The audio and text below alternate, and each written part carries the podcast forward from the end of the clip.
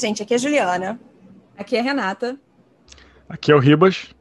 E aqui é o Zoucas. E esse é Os Fantasmas Nos Divertem, em mais um episódio de aniversário muito especial, não é, Renata? Sim, gente, continuando as celebrações do nosso segundo aniversário, a gente convidou o. Como é que eu posso dizer isso para vocês? Os mestres da ufologia. Assim, para mim eles são. Não interessa o que vocês estão pensando aí do outro lado. Eu só quero tá dizer bom? que a gente está com câmera ligada e tem de fato um ET nesse Zoom. Uhum. Exatamente. Para vocês mostrarem como é que é temático, temático. É o Bilu. isso. e é por isso, gente, que os convidados do episódio de hoje é o podcast Hangar 18, com o Zucas e o Ribas. E aí, gente? Tranquilidade. Pô, antes de mais nada, brigadíssimo pelo convite. A gente é muito fã de vocês. É... E também, antes de mais nada, parabéns, né? Dois anos, cara. É, só se faz dois anos uma vez, né? É um achievement. É um achievement da vida aí. Agora, fez... que responsabilidade, né? O mestre da ufologia. É, aí também tu exagerou. Estamos um longe disso aí.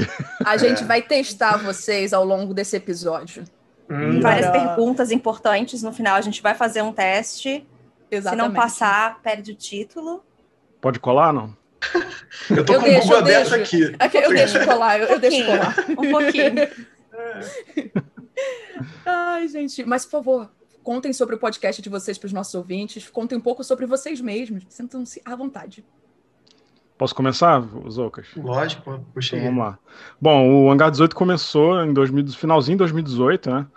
E eu e o Zoucas a gente se conhece há muito tempo, até é, quem ouve o Hangar já ouviu essa história pelo menos umas 15 vezes. mas, mas a gente se conhece há bastante tempo e a gente sempre gostou de ufologia, de, é, de, de, do assunto em si, né? Coisas relacionadas ao espaço, é, Star Wars. Pois é, é a gente trabalhou junto também em algumas empresas e a gente sempre falava é, em fazer um podcast, né? Só que aí pela correria da vida e tal, a gente nunca colocou em prática e tal. É, e aí em 2016 eu me mudei para o Canadá e em 2018 o Zocas veio atrás de mim, me Isso. seguiu para cá. Opa, segura aí. O que é. acontece? É. O Ribas foi para. Eu trabalhei com o Ribas. O, o, meu primeiro emprego como estagiário né? Foi o Ribas que me, que me chamou. Aí depois o Ribas foi para Globo, eu fui atrás dele. Aí ele foi para o Canadá, eu falei, vou para o Canadá, né? Ficar... Ele vai arrumar um emprego para mim lá também, na é verdade. Arrumar um emprego, ficar colado eu, nesse eu cara sei aí, que né? Eles estão falando isso e eu sinto como se fosse nós duas contando sei, a nossa história. É. Entendeu? Eu tô, gente, que isso? Porque a gente é exatamente a mesma coisa. A gente se conheceu na faculdade e, assim, uhum. esse podcast só surgiu porque nós trabalhamos juntas. Exatamente. É, isso. É, eu conheci os outros, ele era um menino, ele era um menino, garotinho. É. Eu conheci ele. E, e a gente, e, e, nós também somos vizinhos, né? Digo, o Hangar e vocês também, a gente quase que morou em um mesmo lugar, né? Vocês são da é. Tijuca, né? então Exatamente. é bem legal, mais uma coincidência. Um mundo, né? Ele é um É muito ovo, é, é um The pois world é. is an egg. Pois é. Quando a gente, Agora, quando a gente começou o projeto, quando a gente começou o projeto, a gente conversou bastante e tal. E a gente mesmo sentia falta de ter um podcast com conteúdo focado em ufologia. Uhum. Porque, assim, tem vários podcasts que já existem e que abordam o assunto. Também. É, né? Nedcast, Mundo Freak, entre outros aí que a gente conhece. É, e, assim, quase sempre cai para o lado da piada, vai para um lado mais cômico do negócio e tal. E a gente queria meio que se, se, afastar um pouco disso, apesar da gente fazer umas piadas meio idiotas também. Não, eu pensei assim, e se a gente fizer um podcast é. sério sobre ufologia? E na verdade eu cheguei a fazer uma, eu fiz um, uma pesquisa de campo assim. Eu fui várias, perguntei para várias pessoas fiz, fiz um, uma espécie de um teste na internet perguntando: você escutaria um podcast sobre ufologia? Você conhece? Já ouviu falar em podcast? Aqui? E a, o resultado foi tipo horrível. Todo mundo falou assim: não, não escutaria, não, não sei o que, que é isso. A galera, o público de ufologia não para mim estava mostrando ali que não eles não consumiam esse tipo de conteúdo, uhum. né? Eles viam muito assim, ah, eu vejo a live do, do canal do fulano lá no YouTube, vejo o History Channel, né, o Tsukalos, mas o que, que é podcast, sabe? Aí eu falei assim, cara, Ribas, tem tudo para dar errado, vamos fazer? Ah, vamos. então a gente é. fez. Aí a gente deu Adoro. sorte porque a gente meio que encontrou. Porque assim, é o nicho do nicho, né? A ufologia. Do nicho. É. Uhum. É, é, então, assim, a gente meio que entrou num lugar que não tinha sido explorado ainda. E a gente meio que. É, é, é por, assim, por não ter sido explorado, a gente meio que entrou meio confortável né, nesse espaço, né? Uhum. Tanto que hoje está surgindo um monte de podcast só de ufologia também. É, o que é bem legal, né? Saber Sim. que a gente meio que começou esse movimento e tal. É, e aí foi basicamente isso. A gente começou em 2018, no início era bem mambembe, vamos dizer assim. A gente gravava. Gravava é, você tava no, no chão, é, a gente gravava com iPhone, com aquele. Gente, para! Para com é isso! história também, para! Para! A gente botava o, seu, o iPhone assim em cima da mesa, as duas olhando pro assim iPhone parado. e falando. É, exatamente. É, é, e aí a gente falou, eu pensei, Zoucas, vamos começar, vamos pensar num formato, vamos gravar um piloto e ver como é que fica. E aí foi seguindo, aí chegou num ponto que começou a dar algum resultado. É, eu lembro que no início, sei lá, 300 pessoas por semana ouvindo. Aí eu, caramba, Zoucas, aí, 300 pessoas ouvindo. É. Aí Zoucas, não, é pouco. Aí eu, ai, caramba. mas, aí não, mas fazendo. esse, esse é pouco, eu falei de, falava de forma irônica. Não, é pouco, é, tem que ter mais. É. E a gente chegamos a um milhão de plays, ou quer dizer, é pouco. mas a verdade é que, é lógico, é um número impressionante, é, né, como a gente sim. fala. Mas, pô, a gente teve ajuda pô, isso não tem que falar, né? O Andrei, né, do Mundo Freak, ele, o cara deu as boas-vindas pra gente lá no começo e falou da gente lá, bem lá no começo. Então a gente sentiu que isso realmente deu uma ajuda, um boost muito bom, assim, pra gente. É, eu, eu venho notando que, assim, a audiência do Hangar vem aumentando toda, é, a cada mês, né? Desde que a gente começou e tal, e foi, foi muito gradativo, assim. Uhum. E eu lembro que com dois meses de programa já tinha 3 mil pessoas por, por semana ouvindo, e aí foi aumentando e virou um negócio meio assustador, sabe? E é engraçado, porque a gente mesmo não, por a gente estar no Canadá, a gente não tem contato direto com as pessoas que ouvem, né? Uhum. É meio a ficha não cai muito pra gente assim, uhum. de que pô, mu muita gente ouve o programa de vocês e tal. Ontem a gente recebeu uma mensagem de uma ouvinte é, dizendo que ela queria que a gente gravasse um áudio pro filho dela que tinha acabado de nascer porque ela ouvia o Hangar 18 durante a gravidez. E aí ela queria que o menino soubesse o que, ela ouvia. O nome do filho vai ser Hangar 18, mentira. Imagina, eu achei que ia ser o momento que você ia finalizar é. e, e, o nome dele é 18. 18, Bilu. Bilu, é Coitado, Bilu, sacanagem. Não, mas assim, é, realmente eu fico muito feliz com, essas, com essa, esse tipo de repercussão, né? E realmente parece que cresceu mais que a gente, assim, a gente não tem muita noção, sabe? Tipo, como se fosse um, sei lá, se você, você não tem noção do, do, do, do seu tamanho, e você vê as pessoas, caramba, é cara, eu, eu tava na rua e tinha um cara escutando Hangar 18 no carro, eu ouvi, eu falei, cara, como assim? É surreal. Não, e tem, tem uma galera meio que famosa, assim, de YouTube, que eu, por exemplo, já, já admirava, já acompanhava o trabalho, que, que chegou a vir falar comigo assim, pô, cara, eu vi, é, sou fã do, do, do Hangar 18 e tal. É. Um deles é o Johnny Drummond, que é nosso amigo, virou nosso amigo, né? É, que, é do, que é do, foi do Parafernália e é, agora tem um podcast, é, tem um podcast chamado Sobretudo, com Daniel Curia, Fabi Ribeiro, aí o cara Lucas Salles e tal. foi lá no Flow Podcast e falou da gente. E aí como é que eu fico com isso? Caraca, que bizarro. sabe? Tipo, é. é. bem doido. Mas é assim, é, é, é, assim, é uma sensação legal, sabe? Saber que a gente, de certa forma, faz parte da vida das pessoas, né? A gente recebe direto vídeo de pessoas na estrada ouvindo o. o Muitos caminhoneiros. Né? Caminhoneiro pra caramba ouve a gente também. Ah, vocês vão falar isso porque vocês têm um podcast afiliado que a gente já conversou. Opa. é o Estrada Sobrenatural. É, bem legal. Com certeza, nós somos afiliados. São afiliados é. de vocês, que eu sei. Começou, sim, sim. É, começou com um relato, né? Lá no H18, o Márcio de Cambé mandou pra gente lá e, tipo, essa história. Bem legal. Exatamente. Então, tipo, é. eu, acho, eu acho sensacional isso, sabe? O impacto que vocês tiveram, estão tendo na vida das pessoas. Sim, gerando é, é, Chega a ser surreal, assim. É meio é, assustador. Sim, sim. É meio assustador, sei lá. Não, outro dia, tem umas duas semanas, uma menina fez aniversário, fez um bolo no H18, mandou é, pros outros. Tipo. Gente, cara, esse, esse, é o sonho. Gente, é peraí, você sabe que você venceu na vida quando você vira tema de festinha. Festa de festinha, olha que maneiro. Gente, falando nisso, vocês viram a criancinha essa semana que os pais fizeram cada mês um tema diferente? Ah, eu não vi. Não vi, não vi. Ai, tava Como é que depois me manda? E era assim, eram uns temas, tipo, teve comentarista de esporte da Globo, sabe? Eram umas coisas assim, cada mês, era um tema diferente, todos aleatórios, assim. Era Mas será ótimo. que teve podcaster? Duvido Não que tinha. tenha tido, né? Eu, ah, gente, olha, tá vendo? É, tá vendo. é isso. Ai, ai, ok, bom. então. Ah, então, sou eu que começo. E, gente, assim, o que eu separei hoje não é muita coisa. Porque, assim, eu achei que seria legal deixar os convidados falarem mais sobre o assunto. Então, é o que eu falei mesmo. eu vou fazer perguntinhas. Mas hoje eu tô pegando, assim, meu jatinho imaginário e levando todos vocês, ouvintes e convidados, para a Tailândia, mais uma vez. E eu queria agradecer principalmente ao Bangkok Post e ao Wall Street Journal pela ajuda. E, assim, vocês sabiam que existe uma comunidade bem ativa na Tailândia de pessoas que acreditam em ufologia?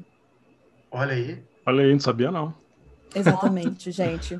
E agora, essa história é muito pequenininha mesmo, mas é porque eu achei interessante, porque eu, Juliana, não sei se ela viu, mas na hora que eu fui escolher a história, eu coloquei do lado, por que só tem história no Ocidente? Entendeu? Eu tava muito irritada. É, eu não vi. É, eu tinha botei. escrito há um tempo, aí eu nem, eu nem vi, nem fui ver depois. Não, relaxa. E aí eu escrevi, por que, que só tem história do Ocidente? E eu falei, não, eu tenho que encontrar alguma história, alguma coisa de algum país na, no Sudeste Asiático, ou algum país na Ásia, no geral. Quero sair do Ocidente, eu quero ir para o Oriente. Eu, eu me faço essa pergunta também, eu não sei se é porque falta a gente traduzir, né? Uhum. Que tem que ser pessoas que entendem as duas, as duas, as duas línguas, que gostem do assunto, né? Olha aí, que cada, você está filtrando cada vez mais para fazer esse, essa é, fazer esse link aí, né? Mas, Exatamente. pô, agora eu tô curioso para saber que história é essa aí. Então, é o seguinte. Assim, antes de começar, eu acho que é importante explicar um pouco sobre uma pessoa que será comentada diversas vezes por aqui, que hum. é o doutor Debanon Mangman, de 85 anos. Bem, é 85 anos em 2021, claro. O doutor é conhecido por ser o principal investigador de vida extraterrestre na Tailândia e que, quando universitário, ainda em Bangkok, ele teria tido contato com um Grey que adentrou seu quarto. Mas como a gente está com especialistas do assunto aqui, eu queria dar hum. a palavra para eles explicarem o que é um Grey. Hum, então, um Grey. Olha o palestrinha. Olha lá. Conheço vários. O mais próximo que eu tenho de um Grey é o, é o Ribas. Não, mentira. É, o, eu cara, mais então, para Alpha. o que acontece? É, dizem que, eu sempre uso essas palavras, tipo, dizem que, supostamente, que a gente não uhum. tem, né? A gente não tem nada, nenhuma prova definitiva. Mas muitas pessoas alegam é, ter visto essa criatura aí, esse ser, esse humanoide, né? Ele tem características de seres humanos, né?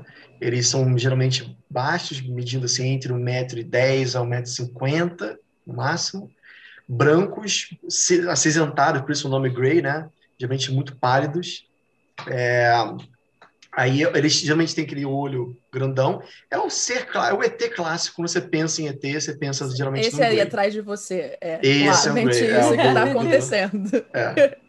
E aí que é, dizem que uma das teorias que eu gosto até bastante é que os Greys eles são humanos do futuro. Os humanos evoluíram né? Ah. E aí ficou com esse olhão, essa cabeça grande e tal. E eles estão voltando, os humanos do futuro estão voltando na Terra é, ou para estudar, ou para tentar pegar alguma coisa que faça alguma diferença lá no futuro, ninguém sabe. Mas, de fato, eles são criaturas muito esquisitas.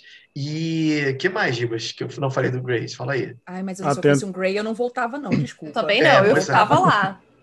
Ah, mas, mas pô, mas pensa só, eu adoraria, tipo, ver como é que é a era medieval, assim, só, tipo, de longe, assim, tipo, no, de um escovador. Podendo ah, voltar rapidinho, né? É, podendo é. voltar rápido, ok, não, nenhum Isso. problema, afinal Dentro da minha zona de conforto, sabe, é. sem as pestes bubônicas, sem nada, okay. tudo bem, entendeu? Faz sentido. Desculpa, Rivas, pode ir. Não, tranquilo. Tem uma outra teoria também, que é, assim, à primeira vista pode parecer meio doida, né? De que eles são seres é, biomecânicos também, né? Uhum. E são meio que operários e tal. Eles não têm vontade, são tipo formigas, né? Abelha, vamos dizer assim. Eles Sabe têm. Que eu me lembrei, desculpa, Diga. eu me lembrei dos Woods, dos Woods do Doctor Who. Ah, sim, pode ser. Então, gente, é, aqui a gente, a gente é, é meio ouvindo é, também. Né? Essa vibe. o extraterrestre mais famoso desse podcast, na verdade, se chama Doctor. Doctor. pois é, tem, tem várias teorias em volta né, deles e tal. E é, até no arquivo X pegaram um Grey lá e na verdade o olhão era uma lente e tal. É, é tem, tem, tem, tem, essas viagens aí, né? Tem essas paradas. Dizem que no, no na queda do, do disco lá em Roswell, né, no Novo México, eles descobriram que os, tinha os corpos dos Greys, né, que estavam pilotando a nave, e eles viram que o olho dele, na verdade, não era um olho preto, na verdade era uma lente de contato, né, para por algum motivo, ou que seja para deixar para filtrar né, os raios solares ou, ou para ajudar alguma tecnologia tipo visão infravermelha, alguma coisa assim. Não, aí no fim sabe. o cara era só míope. Ele era só... E aí, entendeu? Era é, para ajudar Deus. a enxergar melhor de longe. Pode ser. É. Mas aí sempre usando a palavra supostamente, tá? Supostamente, sempre. É, Ouvi dizer por aí, é. é. Ouvi dizer por aí. Parece aquele pessoal, Juliana, é, eu não sei se vocês vão entender, mas é geralmente lá na, no Reino Unido, quando a realeza supostamente está envolvido em algum caso, tipo o Ed Sheeran, né, que foi cortado supostamente por uma princesa, sabe? É tudo supostamente. É. Assim, é, pessoas próximas ao cantor Desculpa, é disseram que Supostamente. É. não, mas sim, é, tem, mas assim, eu até eu acho que faz bastante sentido usar, não nesse caso aí, mas no hum. caso da ufologia. sim, é. Porque realmente a gente não tem prova nenhuma, né, cara? Tem é. muito disse-me-disse, tem muita gente inventando, é um ambiente com muita fake news, então, assim, filtrar o que é verdade ou não é muito difícil, né? É, de fato, a gente não tem nenhum Gray com a gente para a gente analisar o olho dele, ah, né? Mas existem sim muita gente que fala e tem algumas pessoas que realmente mostram documentos, provas, até pedaços de né, materiais, né? É, de aeronaves e tal. E cada ano que passa parece que o negócio está tipo chegando próximo. Pelo menos essa sensação que passa, entendeu? Ah, eu tenho uma, uma é. pergunta para vocês dois, então. Assim, eu não sei se vocês gostam de brincar de estatística no podcast de vocês, uhum. mas assim, às vezes eu gosto de fazer isso nos fantasmas, sobre quais são as criaturas que mais mandam e-mail pra gente. No nosso caso é o Homem de Chapéu Preto. Uhum. Mas para vocês, qual forma extraterrestre é a que mais aparece nos relatos? Eu acho que é o Grey mesmo. É, é, é o, Grey. o que a gente mais vê, é Grey. É engraçado porque os relatos mais antigos é, da década de 50, 60, você vê uma variedade maior de criaturas, né? É, uhum. É, tem criatura meio animalesca, tipo Chewbacca, por exemplo. É, seres meio robóticos e tudo. Mas de um tempo para cá é só Grey, né? Que a gente ouve falar e, e vê relato. É sim, é bizarro sim. isso. Depois dos anos 70 teve um boom assim de Grey, mas antes disso tinha até bastante é, humanos mesmo, sabe? Tipo Astacharan, loirões uhum. e bonitões. É, parece nos anos 60. Muitos atribuem isso a ser uma época ali do galera hippie e tal, e tinha ah, essa, essa ideia, esse é, zeitgeist, né? Da época, uhum. época que a gente vivia, que era tudo assim, mestres ascensionados, né? Seres espirituais de luz. Um e, Stargate mas... Atlantis da vida, quando você é... para pensar em umas outras é bem isso, assim, tipo é. elfos, né? E aí uhum. parece que depois dos anos 70, cara, começou realmente a ter. Lógico, já existiam casos de Grace até bem anteriormente, é, anteriores a isso. Mas depois dos anos 70 teve cada vez mais e mais Grace. Né? Aí dizem, aí tem uma fofoca aí no meio ufológico, que é supostamente dizem que o, o, o, Qual foi o presidente, Ribas? Eu sempre esqueço. Roosevelt. O, Roosevelt. É, então ele teria feito uma, um acordo com os Greys onde ele liberou para os Greys abduzirem as pessoas, né, em troca de tecnologia e conhecimento científico, né, conhecimento do alienígena, né. Eu e... gosto de uma teoria faz de conspiração sentido, e isso faz olha, sentido. É. Guerra Fria, Como se eles precisassem de permissão, né? Pois é. é não, aí tem, aí tem isso. Aí, assim, a, a, neta dele, a bisneta dele, fala que realmente aconteceu. A pessoa, tipo, não, tá, ela é muito louco. E, hum. Mas realmente, foi isso que o Ribas falou, não faz sentido nenhum, porque assim, os caras não precisam de troca de nada, sabe? E você imagina um, um ser de um outro pra que planeta. que você vai pedir se você pode ir lá e pegar? É, pois é. Ah, não. Mas é uma questão lá. de educação, acho que no final, sabe? Falar assim, não, vamos fazer um acordo. Ai, educação é, tão, é, um conceito muito humanoide, isso muito. daí. Como é, que, como é que o ET assina? Como é que faz para assinar esse papel aqui de acordo? Não é, exato. Deixa eu fazer uma pergunta é, pois é, é que... Diga. Eu ia, é uma pergunta que é idiota, tá? Porque, assim, é, ET é o meu maior medo desde pequena, de fato. Ah, o meu também. Porque criança dos anos 90, entendeu? E trabalha com isso. É, tipo isso. criança dos anos 90. A autópsia do ET me traumatizou, ET de oh. Varginha, tudo. Tudo uhum. para mim era trauma, porque fantástico, todo final de semana era isso. Chupa é, cabra. Chupa. Outro. Diga-se de passagem, eu estava editando hoje um relato que falava do chupacabra e eu estava rindo, é, rindo, rindo, com medo, sabe? Aquela uhum. coisa. Mas, assim, nervoso. Pois é os Greys tem muito a ver, não sei se faz sentido isso, mas quando você pensou deles ficarem ficando mais popular com o tempo, para mim tem muito a ver também, não sei se é ou não, mas na minha lógica fez com a autópsia do ET, porque aquela autópsia uhum. era meio que isso, né? Uhum. Total. Nossa, essa sentido. autópsia bombou legal, né? E é engraçado, porque realmente, assim, quando você vê que, que tem um assunto em moda, mais pessoas dizem que estão vendo, né? Uhum. E aí você fica assim, hum, será que elas estão vendo mesmo? Será que estão criando porque está em moda e tal? Mas ou se, aí tem outra gente, gente, que, outra galera que fala assim, não, eles estão aparecendo mais por conta disso, né? É. É, pode ser tem, também. Pode ser. Mas essa autópsia que a gente chama de autópsia do Ray Santilli, né?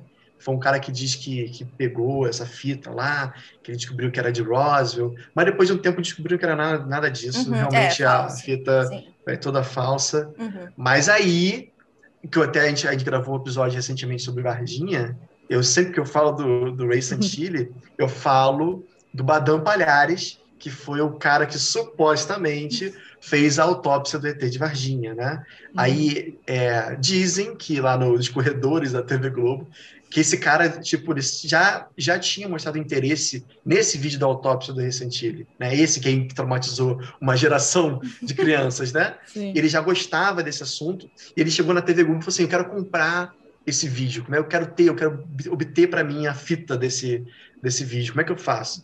E aí parece que a Globo deu para ele, ou pagou, vendeu por um valor lá e tal, e, e muito por conta disso, falam que ele teria entrado, no caso Varginha, como o médico legista principal por conta desse episódio, porque o cara que já gostava de ET e falou assim, pô, tu gosta de ET e é um cara famoso, então tem um ET bom aqui para tu analisar, que é o de Varginha. Oh, tem um ET bom aqui, ó. Tá, coisas. Tem, tem, tem um ET aqui, aqui, ó. É. aqui. É. Eu gosto que a Juliana sempre começa dizendo que ET é o maior trauma da vida dela. Tá mas bom. conta qual é o seu filme favorito, Juliana? Um dos seus filmes favoritos de infância? Hum. Ah, ET. Ah. Ironicamente. Eu sei que não né? faz sentido. Assim, eu tenho pavor de ter, porém, cresci assistindo Arquivo X, Roswell, uhum. mesmo Roswell sendo ruim, eu assistia, sabe? Uhum. aquela coisa, você precisa lidar com o seu medo de frente, não é? Então foi isso que eu fiz. Pô, porém, eu tenho... morro de medo eu tenho não é para mim é, faz todo sentido porque eu realmente justamente por ter muito medo de extraterrestre que eu quero pesquisar talvez para tentar é uma coisa meio né Freud explica talvez mas talvez para explicar e talvez tipo acabar com o meu medo né?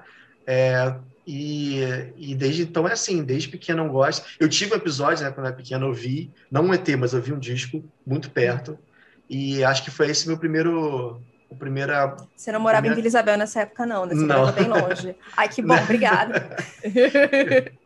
é, mas o, o Ribas recentemente também viu, né, Ribas? Vi em Toronto, né?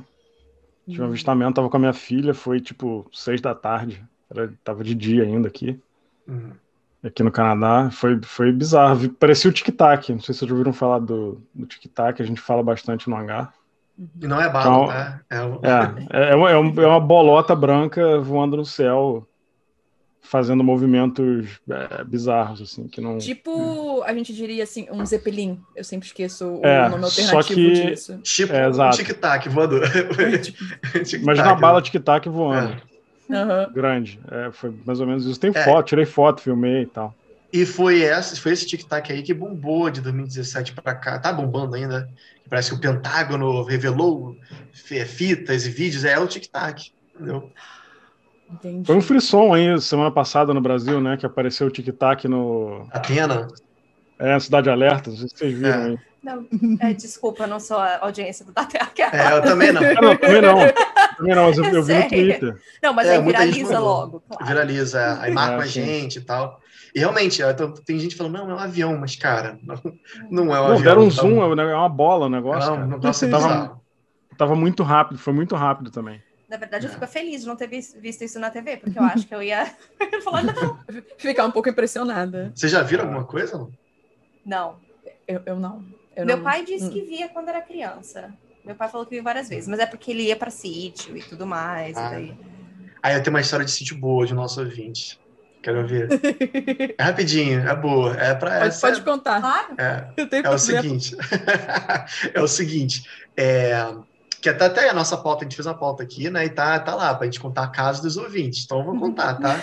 Claro.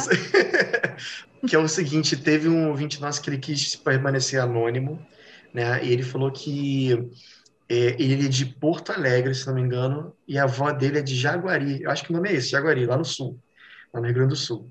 E, e quando ele era pequeno, ele ia visitar a avó, nessa casinha que ela morava, assim, tipo um sítio, um pouco afastado, né?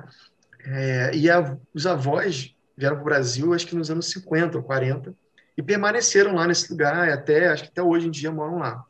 Então, quando ele era mais novo, ele estava com a avó dele, estava na sala da avó, vendo televisão, e ela estava cozinhando, e estava também vendo televisão com ele, né? Às vezes dava uma olhada e tal, preparava lá o jantar, e aí, de repente, começou a aparecer alguma coisa, tipo uma matéria de jornal, assim, falando sobre extraterrestre. E aí, de repente, apareceu a imagem do Gray, né?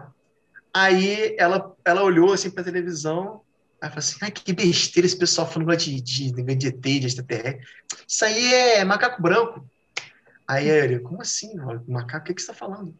É, isso aí, ó, quando eu vim para cá, isso aqui não tinha nada, isso aqui era tudo mato, essa região aqui, né? Então eu e o avô, a gente morava aqui sozinho, às vezes a gente via esse negócio aí, mas isso aí é, é a gente dava, a gente chamava de macaco branco. É, ele, como assim? Vó, peraí, vamos lá, repete. Você está falando que você viu isso aí e você está dizendo para mim que isso, é, isso se chama macaco branco? Ela assim, é, pois é, tinha muita, mas eles são muito arredios. Qualquer coisa eles já desaparecem, somem no meio do mato.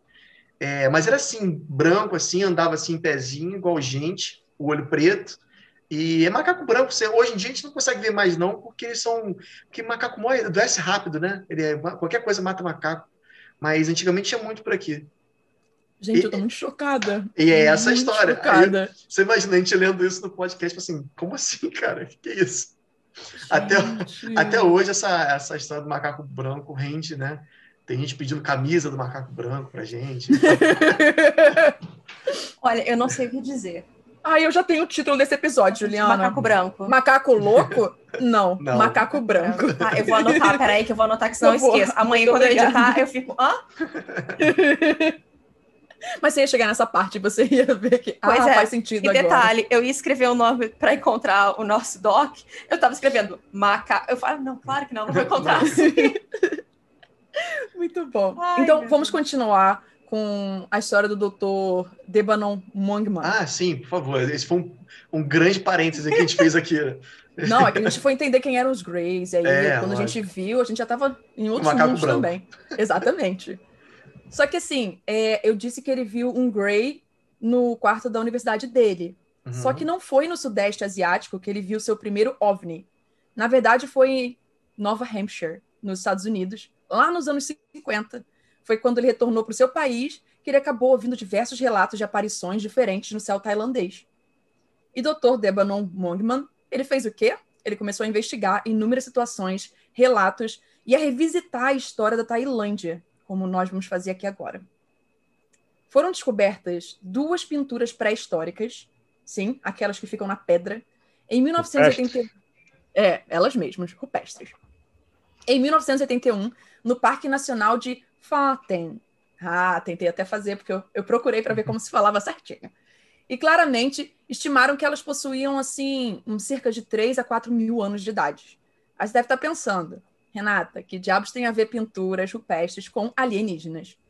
Tem a ver, gente, que as imagens parecem ser de criaturas de pescoço longo, cabeça como se fosse um triângulo invertido e usando hobbies. É tipo um cone, sabe? Tipo um funil, na verdade. Além disso, parece ter algo Isso muito na similar Tailândia, né? da Tailândia. Ah.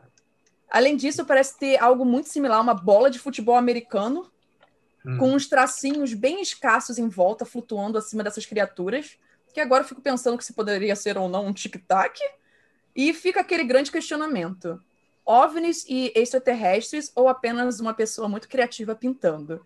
Honestamente, eu continuo achando que é a primeira. Eu ia falar que Essa... podia ser também uma pessoa que não sabe desenhar muito bem, e daí faz, tipo, quase que uns palitinhos. Cara, não Mesmo é. Peraí. Não, eu vou pegar essa Renata. foto agora e mostrar para vocês do que, Deus, que eu tô eu falando. Não é nada demais, é tranquilo. ah, tá. Você quer que eu compartilhe? Deixa você compartilhar a tela, é isso? Não, não, eu vou mandar para vocês o. Ah, tá. O link, o, o link da fotinho. Na, no History Channel eles falaram assim: segundo os teóricos dos antigos astronautas, a resposta é um retumbante sim. Ai, achei aqui a foto. É, existem várias cavernas. Espera aí que tá travadaço aqui pra mim, só um segundo. Aí você vai ter que reclamar com o Bangkok Post. então, o que acontece? Existem várias cavernas em vários lugares do mundo, tipo, por exemplo, na Austrália, eu, também, eu sei que tem. No Brasil, acho que na Chapada Diamantina também tem umas pinturas assim, que você fica tipo, putz, esquisito, hein? Bem esquisito. É, geralmente eles desenham bolas de luzes, né? No Brasil uhum. não tem literalmente um, ET pintado, mas uhum. tem várias bolas de luzes no céu, que dá a entender que tudo que está no teto da, da, da caverna é, são coisas relacionadas ao céu, né? Ah, e tudo que está assim na, na altura deles, né? Na, na parede, é, no, no, no, vertical, é, seriam coisas que estão vendo é, no horizonte. Uhum. Então, essa que você mandou, cara, realmente parece muito, porque além de ter esses humanoidezinhos aí com cabeças triangulares, tem atrás uns formatos que lembram o formato de disco, né? Sim. Inclusive com várias linhazinhas para fora, como se fosse, por é. exemplo, luz, né?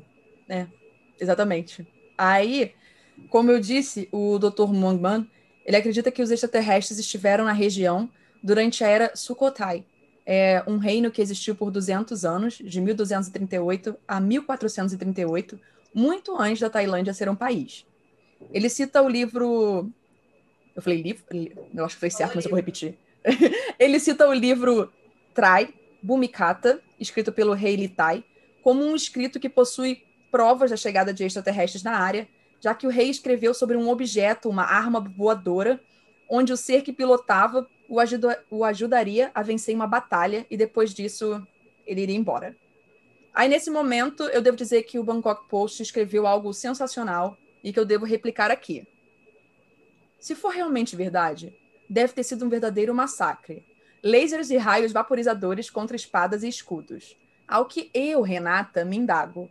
O Rei Litai não citou luzes, lasers ou raios. Essa parte aí, para mim, já é mera especulação. Veja bem. Mas Renata, achei isso é um pobre jornalista, você sabe o que, que é isso. Isso é um pobre jornalista tendo que aumentar uma matéria porque o editor quer que ela esteja pronta naquela hora. Cliques. Exatamente. E daí você tem que, pô. Eu sei, mas é porque agora eu penso, será que já fizeram um filme de extraterrestres que envolve aliens assim lutando numa era meio medieval e afins e tipo piu piu e você tentando, sabe? assim, só, só, é uma só série interessante, isso. né? Exato. Uhum. Eu vou clicar aqui no link. É. Eu mandei, ah, eu, eu mandei para vocês aí uma, a caverna na Austrália que eu tava falando. É Nossa! Bem, bem interessante também. É. Mas sabe o que me lembra quando eu olho? Hum. Aqueles babuínos. É, foi o que eu pensei também. Olha, Pode gente. Ser. Macaco, Macaco branco. Ou ele, Macaco ou branco. Fala de eu, novo. Eu não sei se tem babuíno nessa área da Austrália, mas. Não, sim, total. Não, mas assim, macaco branco de novo. De novo, total, né? Olha, estou ficando um pouco. Ah. Estou achando é. que a, a, avó do ouvinte de vocês estava era certa. Exatamente. É. Então, eu acho o seguinte: eu, eu sempre quero acreditar na hipótese de que realmente foi um alienígena que foi lá e desceu de uma nave e tocou o terror ou não. Assim, trouxe a cura do câncer, sei lá, uhum. trouxe uhum. amor e paz. Mas, assim, é, a gente tem que pensar, eu, quando vocês estavam falando, eu estava digerindo na minha cabeça isso aqui, né? Uhum. Que esses desenhos não eram representações artísticas, vamos dizer assim, apesar de hoje em dia a gente ter essa visão da, da arte, vamos, vamos dizer assim. Então, por exemplo, isso era a forma que os caras tinham, eles não escreviam livros na época para contar a história deles e tal. Então essa era a forma que eles tinham de deixar, é, de contar uma história para quem viesse depois, né? Para as novas gerações e tal, que seja. Então, assim, eu sempre penso que o cara que fez isso aí no, no, no muro na época, ele, ele não sabia desenhar, primeiro ponto. Né? Ele ele estava fazendo aquilo ali para se comunicar com uma geração futura, vamos dizer assim. Uhum. Então, assim, eu penso na hipótese de que realmente pode ter sido algum ser que desceu lá e tal, mas eu também penso na hipótese de que pode ser uma representação de um, por exemplo, um ritual onde os caras estivessem usando máscaras aí o cara representou dessa forma, né? E essas manchas que teoricamente seriam uma nave, poderia ser um fenômeno natural que o cara representou ali, sei lá, uma nuvem. Caraca, enfim. Ribas, para de destruir o nosso sonho. Caraca. Eu não, mas assim, eu, eu, eu, eu prefiro a hipótese do, do alienígena. É, do I want to believe. com certeza. É verdade, é verdade, mas faz total sentido o que você está falando. Total. É, agora, voltando no, no assunto do, dos ETs e cavernas, é, pelo que eu já li, realmente não era só é, também para contar uma história e muitas vezes para com o objetivo de, de estudo, estudo de caça mesmo. Eles faziam desenho, muitos desenhos de é, gnus, né, até, sei lá, mamutes, enfim. Infográfico na pedra. É, é meio que para meio que tinha um pouco disso de, de almejar abater aquela criatura. Tinha, eu lembro que eu, uma vez eu é, tive um professor de história da arte, ele falou isso para mim, que ele falava que muitos dos desenhos é, era, na verdade, uma tentativa de. Era quase que é um, um sonho mesmo. Eu quero aquilo para mim. Eu quero aqui, aquilo que está desenhado para mim. Seja um peixe, seja um animal, seja um objeto, né? É, o que também é muito louco, né? Eu queria, queria ter na cada desenho ET e falar que quer aquilo ali, não sei se também é uma boa, não. É. Eu não Mas... sei se vocês já ouviram falar, na, é, tem uma lenda brasileira de que é, desceu um alienígena e se infiltrou numa tribo lá. Hum. Qual foi a tribo, Zoucas? Caiapó? É, era o Bep Cororote, né? Bep Cororote, você já ouviu falar dessa lenda? É Não. bem interessante. Interessadíssimo então, agora. Então, é. tem, tem uma tribo indígena no Brasil que tem um ritual até hoje, acho que eles, eles existem, até fazem esse ritual, do Bep Cororote. Eles fazem a representação de um ser que teve lá perto da, da aldeia e ele tinha relação sexual com as índias e ele descia o cacete nos guerreiros da aldeia lá. É, ele, ele, ele chegou, é. Ele, é, ele parece que ele, ele, tinha uma nave dele que ficava em cima de uma montanha Sim. e ele não deixava ninguém chegar lá perto. E aquela nave ficou lá durante muitos e muitos dias até que ele resolveu sair da nave e se apresentar na aldeia, né? Uhum. É, ele carregava com ele um cajado, né? Um cajado que, ele, que o pessoal fala que é um cajado elétrico, dava choque nas pessoas, e ele usava uma roupa que parecia ser uma roupa de um astronauta. Então, assim, a, na tentativa dos indígenas de, de replicar a roupa dele, hum. dele, né, do Bebe Corolote, eles fizeram uma espécie de um cesto de, de palha, eles fizeram literalmente uma roupa de palha que lembra muito um astronauta. E até hoje, em algumas tribos, é, perto, acho que são, acho que são de Guaranis mesmo, é, não sei se são de Caiapós, não. Mas eles fazem até hoje a dança do Beto Cororote, Cororote que é, é, Desculpa, o Rivas mandou a foto. Nossa. Aí eu tô vendo uhum. a foto. Existe toda uma lenda, que foi o que você falou, que ele teve vários filhos, e, e até, até hoje uma linhagem dele existe, né? uma linhagem de indígena, que é toda, são todos filhos de Beto Cororote, entendeu? Pois e é, até que um dia ele voltou. Ele voltou é. e deixou os filhos aqui. Quando eu falei que ele batia nos guerreiros, é que eles tentavam mandar os guerreiros mais fortes para ir lá tentar lidar com ele. E uhum. ninguém conseguia. Né? E aí, é. eu não sei se ele literalmente batia nos caras, mas é, é mas é, é, o que conta, né? Essa lenda aí do e essa, E essa roupa de, de astronauta, nos casos, praticamente lá, 90% dos casos que a gente estuda, é falado em roupa que é parecido com roupa de astronauta ou roupa de uhum. mergulhador, né? O que faz total sentido, né? Tipo, o cara tá num planeta. É. É, verdade. Porque para ele, nós somos alienígenas, né? Uhum. Tem que proteger da gente. É. Exato. Pois é. Nossa. Mas então, deixa eu continuar aqui contando a história do Dr. Mongman. Ainda de acordo com o Dr. Mongman, ele conseguia se comunicar com dois seres de outro mundo: o Ed, de Plutão, e o Parasital, de Marte, além de ter inúmeras fotografias de avistamentos de OVNIs. Aí você deve estar se questionando como que ele conseguia se comunicar com Ed e Parasital. Ele utiliza a telepatia através da meditação. Além disso, ele alega que em uma vida passada seu nome era Pirate e que havia nascido em Marte. Aí vocês vão achar que agora eu tô zoando falando isso, mas eu não tô. Então, nessa vida eu levo diversas teorias e algumas muito a sério. E eu imagino que reencarnar em um ser terrestre deve poder facilitar a telepatia com seres de outros lugares depois, sabe? Assim, a minha cabeça, quando eu fico pensando, faz sentido, entendeu? Faz sentido. Dr. Mongman passou a relatar seus contatos que, segundo ele, vinha cheio de avisos sobre onde eles iriam aparecer, permitindo que ele e outros pesquisadores se reunissem para vê-los e entender um pouco mais deles. De acordo com eles, os extraterrestres são geralmente menores que os humanos, se comunicam telepaticamente e algumas vezes estão acompanhados de seus animais de estimação, que lembram muito cachorros sem pelo. Além disso, existe um grupo chamado Grupo Calcala, que foi fundado em 97 por um soldado aposentado chamado Sherd, que disse ter contactado vida extraterrestre através da meditação. Esse grupo se encontrou com o Dr. Mongman e apresentou uma gravação de voz alienígena. Sherd também explicou que os aliens contaram a ele que fariam aparições no céu, com que fez assim, com que muitas pessoas se reunissem para ver ovnis.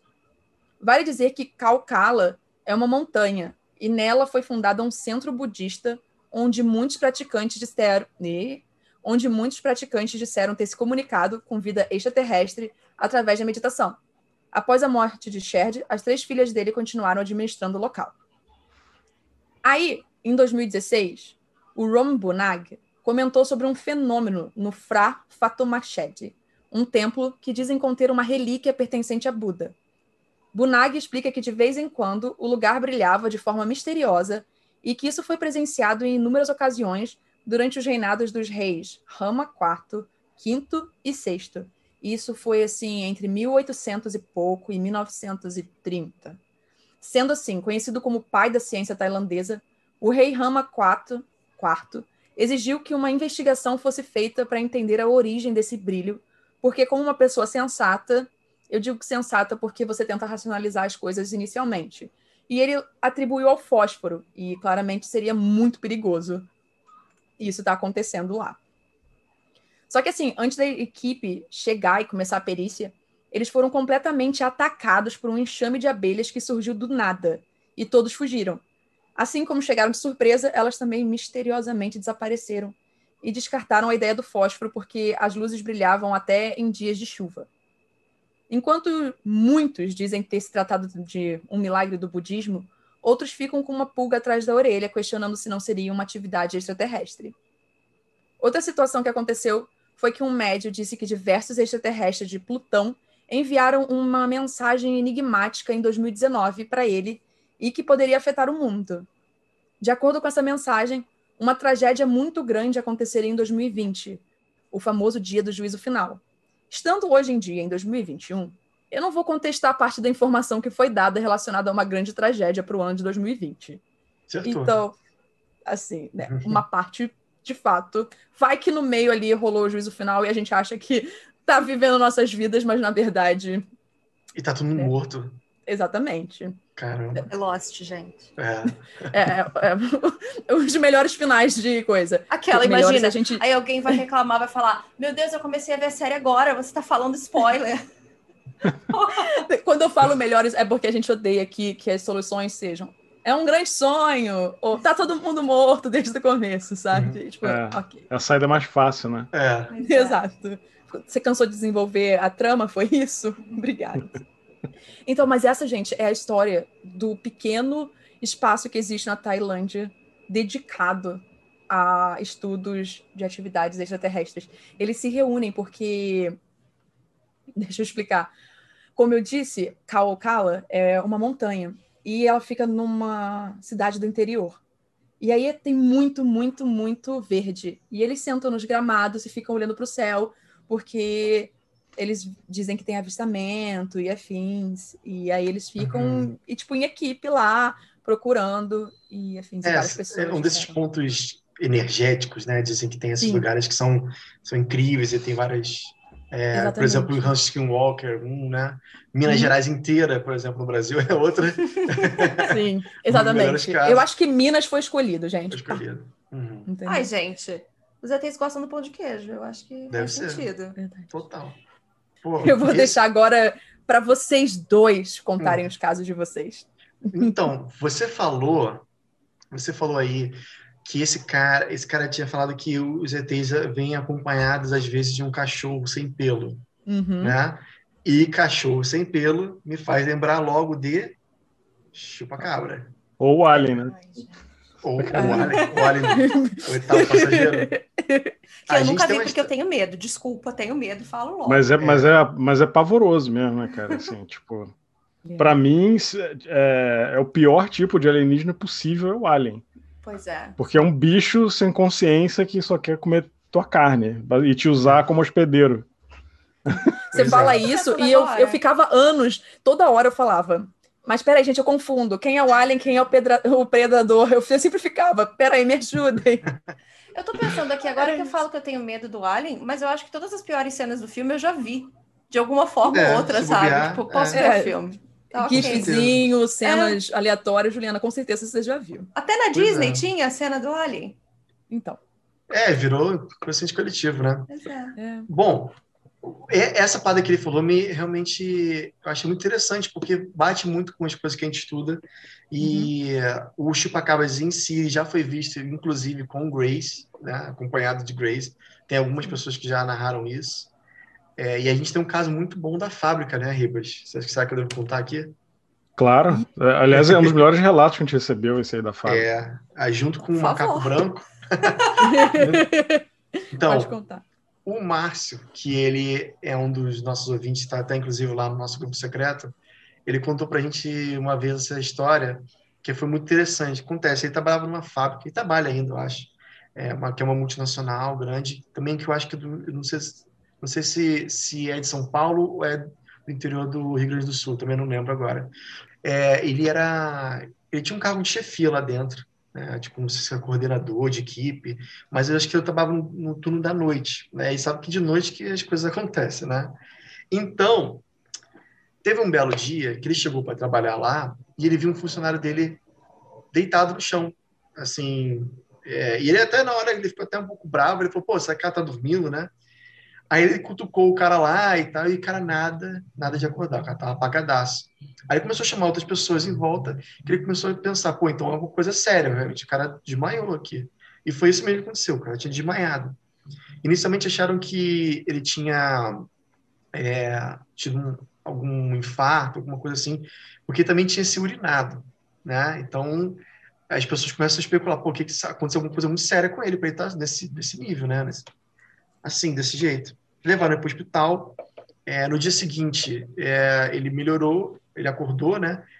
O Márcio foi lá visitar ele e foi perguntar o que aconteceu. Aí ele falou: então, é, o que aconteceu foi que eu estava trabalhando, né? Estava fazendo o que eu faço lá, era, era uma, uma parte específica da fábrica que acho que na parte de madrugada poucas pessoas trabalham. Então ele estava sozinho nessa área. E dentro da fábrica você conseguia ver lá de fora. E ele percebeu que tinha, estava vindo na direção dele um cachorro sem pelo. Olha aí, o tailandês falando aí. Um cachorro sem pelo. É, ele falou que tinha até alguns pelos, mas eram muito poucos pelos, e os pelos pareciam muito grossos, quase como se fossem espinhos nas costas. É, e aí ele falou que estava vendo esse cachorro, ele ficou olhando o cachorro durante um tempo, e o cachorro era bastante grande, inclusive. De repente, o cachorro simplesmente levantou as duas patas da frente e começou a andar como se fosse um ser humano. Aí, aí essa hora aí, essa hora... a Juliana tá como, né? Duas coisas que temos nervoso não, nesse podcast. Não. Seres do nada andando de quatro. Tipo, uhum. seres que eu me refiro são pessoas, pessoas andando de quatro. Exatamente, uma criatura andando de quatro. E, e agora, tipo, animais né, andando é, o oposto. É, o oposto, entendeu? É. Pois é. E aí, cara, ele, na hora que ele viu esse cachorro, entre aspas, cachorro, andando como se fosse um ser humano, ele apagou na hora, de medo, lógico, né? E, e foi isso que ele contou. Aí na hora, tipo, o Márcio ficou tipo, caramba, que história esquisita, né? Será que esse cara tá mentindo? Rolou esse primeiro pensamento, com certeza. Mas ele foi investigar. Ele falou, vou tentar ver quantas pessoas. Acho que na época é, tinha câmera, mas a câmera não, não gravava, né? É, isso era o que está passando na hora, alguma coisa assim. E ele foi, começou a investigar e começou a perguntar para as pessoas que estavam lá no dia, né, naquela hora. E ele, ele encontrou o, o guarda da guarita, a porta né, da frente da fábrica. E o cara da guarita falou o seguinte: olha, então, é, realmente aconteceu isso aí, porque eu estava aqui né, no meu horário e o rapaz que trabalha comigo, o outro policial, o outro guarda, é, deu hora dele de fazer a ronda. Né? Então ele saiu. Esse cara que faz a ronda, ele não usa arma, ele só pega, ele só usa uma lanterna. De noite, ele só fica com uma lanterna dando uma volta lá no perímetro da, da fábrica. E foi isso que ele fez. Ele estava andando, né, dando uma volta na fábrica, e de repente ele passou, por, ele, ele viu que passou por, na frente dele um cachorro, não muito, muito perto, mas é distante, assim, questão acho que são 100 metros mais ou menos, passou um cachorro que ele viu que era um cachorro muito magro, é, parecia que era um cachorro sarnento, doente. Cachorro.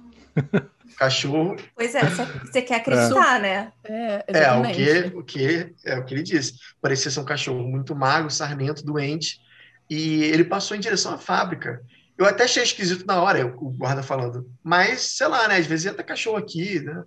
É, e atrás da fábrica é um ambiente assim, tipo de baldio, não tem, não tem outros prédios, não é no meio da, da cidade, né? É um lugar afastado. Então ele nem ligou, ele continuou andando, certo? E só que na hora que ele estava voltando, esse guarda estava voltando para a guarita, porque é o, o posto dele é na guarita, ele escutou um tiro. Esse tiro era o do guarda que estava na guarita. Esse cara da guarita tem uma arma, né? Como eu falei, o cara que faz a ronda não tem, mas o cara da guarita tem. O que aconteceu? O cara da guarita estava é, lá, tranquilo, de boa, e de repente ele viu o cachorro voltando, saindo da fábrica, na direção contrária, indo na direção do mato, tá? Só que em volta da fábrica tem uma, uma espécie de arame farpado. O que aconteceu foi que o cachorro, entre aspas, quando estava chegando perto da, do arame farpado, chegando perto da cerca, ele levantou, ficou em pé, começou a caminhar na direção da, do arame farpado empurrou o arame farpado e passou por debaixo do arame farpado. O cara, nessa hora, tipo, assim, babacado, né, com a boca aberta, assim, o que está acontecendo? O cachorro olhou para ele e saiu correndo como se fosse um cachorro de novo, tipo, com as quatro patas. Faltou e aí... latir para fingir que era cachorro mesmo, é. sabe? Tipo... tipo assim, opa, você me pegou aqui na minha forma humana, não era para você me pegar, então vou fingir que eu sou cachorro de novo. É, e foi essa história. Então, praticamente três pessoas viram né? não foi só um cara que viu. É, o tiro foi ouvido pelo restante da galera da fábrica.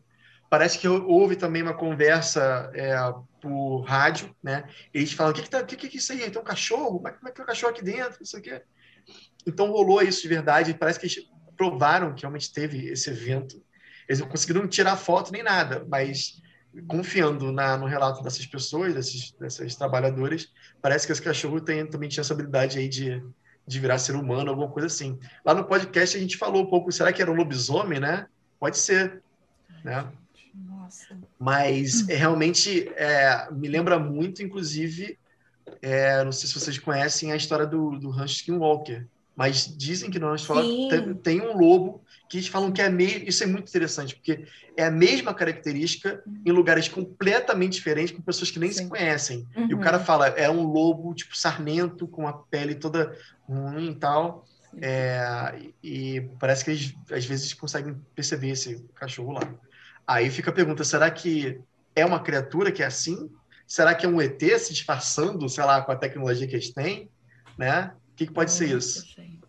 Que loucura. Gente, Nossa, é pior que você estava contando isso, e sabe aqueles pequenos calafrios que o corpo vai sentindo? Eu estava sentindo isso. Gente, que horror! Aí é porque você consegue imaginar, tipo, uma fábrica de noite quase que vazia, Sim. sabe? Tudo isso acontecendo. Uhum. Com certeza.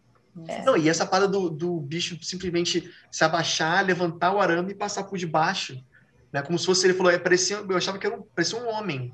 Mas depois que ele atravessou a, o arame, ele correu no meio do mato como se fosse um cachorro. Então era um cachorro e um homem. né? Sabe com Anubis, né? O deus egípcio. Gente, que, é que loucura. Tô, tô, aqui. É, tentando processar. É, exatamente. Não, tudo bem. E aí, de novo, esse negócio da história do, do cara lá da Tailândia. Sim. É, eu acho muita coincidência ser um cachorro, né? Sem pelo. Sim. Né? Quando você vê, é, é um padrão e está se é repetindo um em vários outros lugares também, levanta questionamento. Assim, é. algum momento passa a deixar de ser coincidência, né? Exatamente. Que foi, é, novamente, o que aconteceu aqui no podcast. Uma ouvinte mandou, lá no começo do podcast, um relato sobre o Homem de Chapéu Preto. E aí, ok, o Homem de Chapéu Preto, beleza? Só que, depois dela, outras pessoas mandaram. Eu não acredito que alguém mais já teve experiência com o Homem do Chapéu Preto. Não, não tem uma semana vocês. Que, não tem uma semana que a gente não receba pelo menos um. Exatamente. Então, Sempre então, tipo, assim. você começa a perceber que há um padrão, entende? É. Mas agora a gente tem o irmão dele, que é o Homem de Branco. É, mas esse daí aí, Eu tô a gente... curiosa agora com isso também. Geralmente, homem, homem de branco tem muito a ver, eu acho, com a questão, tipo, de um bando em candomblé, né? Tem coisa do Exu, esse veste internos brancos. É, né? é, Muita gente de... diz que já viu isso, né? Exatamente. Homem de Vocês estão falando sobre isso aí, eu lembrei de uma. Provavelmente é inventado ou não, sei lá. Ah, um não tem cara... problema, a gente gosta da mesma Pô, forma. Olha, é fofoca, falar. a gente gosta.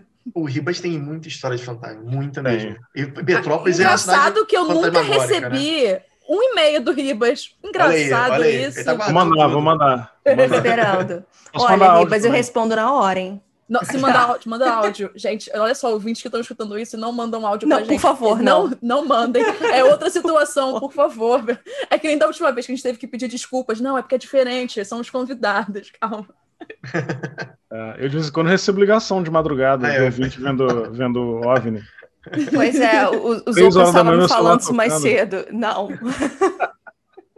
Ai, pode Mas o... Não, vocês estavam falando dessa, dessa do, do Homem do Chapéu Preto, tem uma imagem de um homem que rola, circula na internet aí, e dizem que esse cara aparece no sonho de várias pessoas. Vocês já viram? Sim, já viu é esse ele, homem? Ele é o Sim. Homem do Chapéu Preto. Não, não é o Homem do Chapéu, é um outro. É um outro. É, o ah, é um outro. Ele, é meio calvo. É, feio pra caramba. meio que redondo, assim, isso. Ah, é. o que aparece nos sonhos. Ah, tá. É, é. nos sonhos. Desculpa, acho Agora, que essa... E, se não me engano, a gente já recebeu um relato desse Homem do Sonho.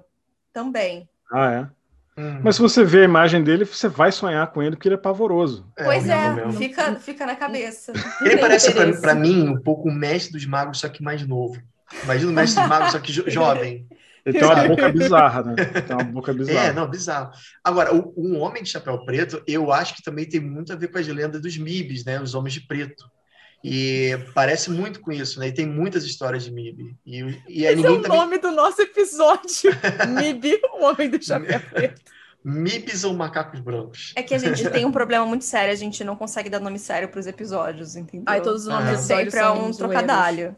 Então vai ser Vocês um... recebem muito relato de Shadow People também? Sim, Sim, é porque, porque o homem do chapéu, chapéu preto, preto, teoricamente, é, é, é um, é, é um people. É parente, entendeu? Eles estão ali, moram, moram juntos.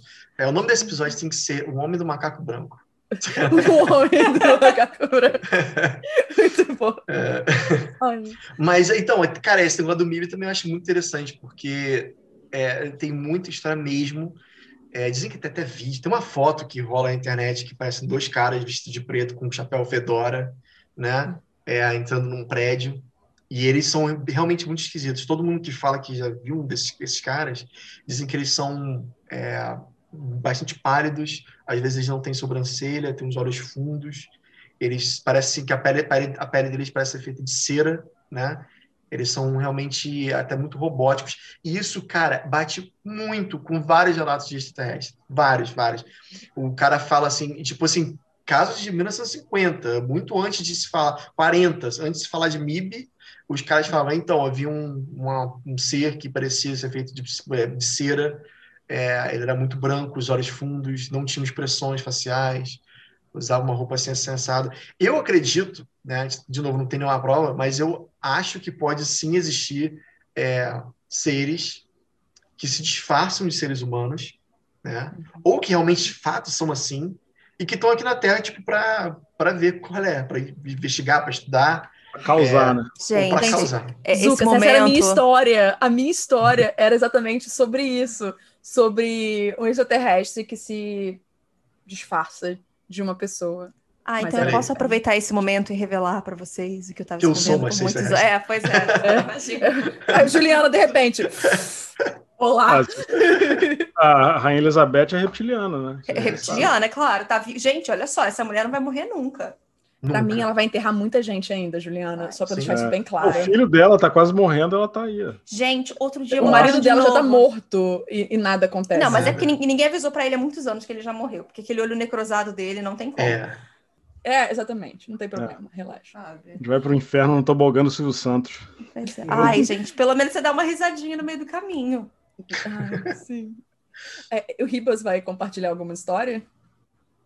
Conta uma braba aí de, de Petrópolis, Gibas. De Petrópolis, compartilhar? Aquela, aquela da, da praça que estava de carro, com a tua Da família. praça? Na, Ah, na, na. Palácio de Cristal, que já é um lugar bizarro. Essa é Eu, bizarra. eu gosto dos de orientando. Eu, já. só vou, é, já vou dando a dica já, aquela, aquela. Eu quero Manda dizer que brava. Palácio de Cristal foi onde eu descobri que comer flores é gostoso. Olha aí. Ó, É, tinha uma feirinha, e aí eles Ah, falavam, sim, então as flores flores que comestíveis, você pode é. comer e afins. E eu gostei. Uhum. Mas Muito tudo bom. bem. Agora Bom. você vai descobrir que o Palácio de Cristal é assombrado. Ah, não, com certeza é. é... Tudo isso de lá, pra mim, é assombrado. É. É. Sim. Até a casa de Santos é. Dumont. Ah, lá é muito. Aí É porque aquele, assim, o, pode o falar, museu pode que a gente patina. Ah, também. maluco. Só isso. é, cara. Então, se- antes, antes de eu contar a história, eu vou contar um trauma de infância muito rápido. Ai. A gente adora mãe- traumas de infância daqui também. Minha mãe me levou na Catedral de Petrópolis, que é um ponto turístico, né? Bastante conhecido. Quem vai para Petrópolis vai tirar fotinha lá na escada da catedral. Minha minha mãe me levou lá, eu era criança. Tinha, sei lá, seis anos por aí. Aí na entrada tem uma urna de pedra. Minha mãe falou assim: ó, os ossos de Dom Pedro estão aí dentro. Aí eu, eu fui andando de ré assim para a porta e não quis entrar e quis ir embora na hora.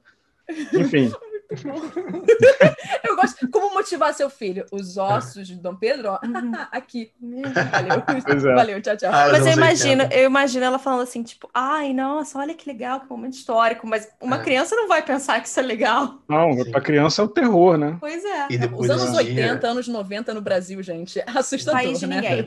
Mas é aquela coisa, quem nunca foi no museu, no museu da Pantufa, com alguma. Porque assim, eu me lembro de Museu isso da em excursão de colégio, né? Aham. E daí É sempre tem uma criança. Imperial, é, museu é, Imperial, mas a gente chama de Museu de Gente, Pantufa, isso. óbvio. porque é o maior ponto turístico do museu, né? É a Uhum. Pantufa em si. Mas sempre tinha você uma ajuda criança. a limpar o lugar, né? Você já Pois tá é. É. Mas sempre tem uma criança insuportável na sua turma que vai falar, "Ah, porque esse quadro, os olhos te seguem. Aí fica todo mundo assim andando junto, sabe?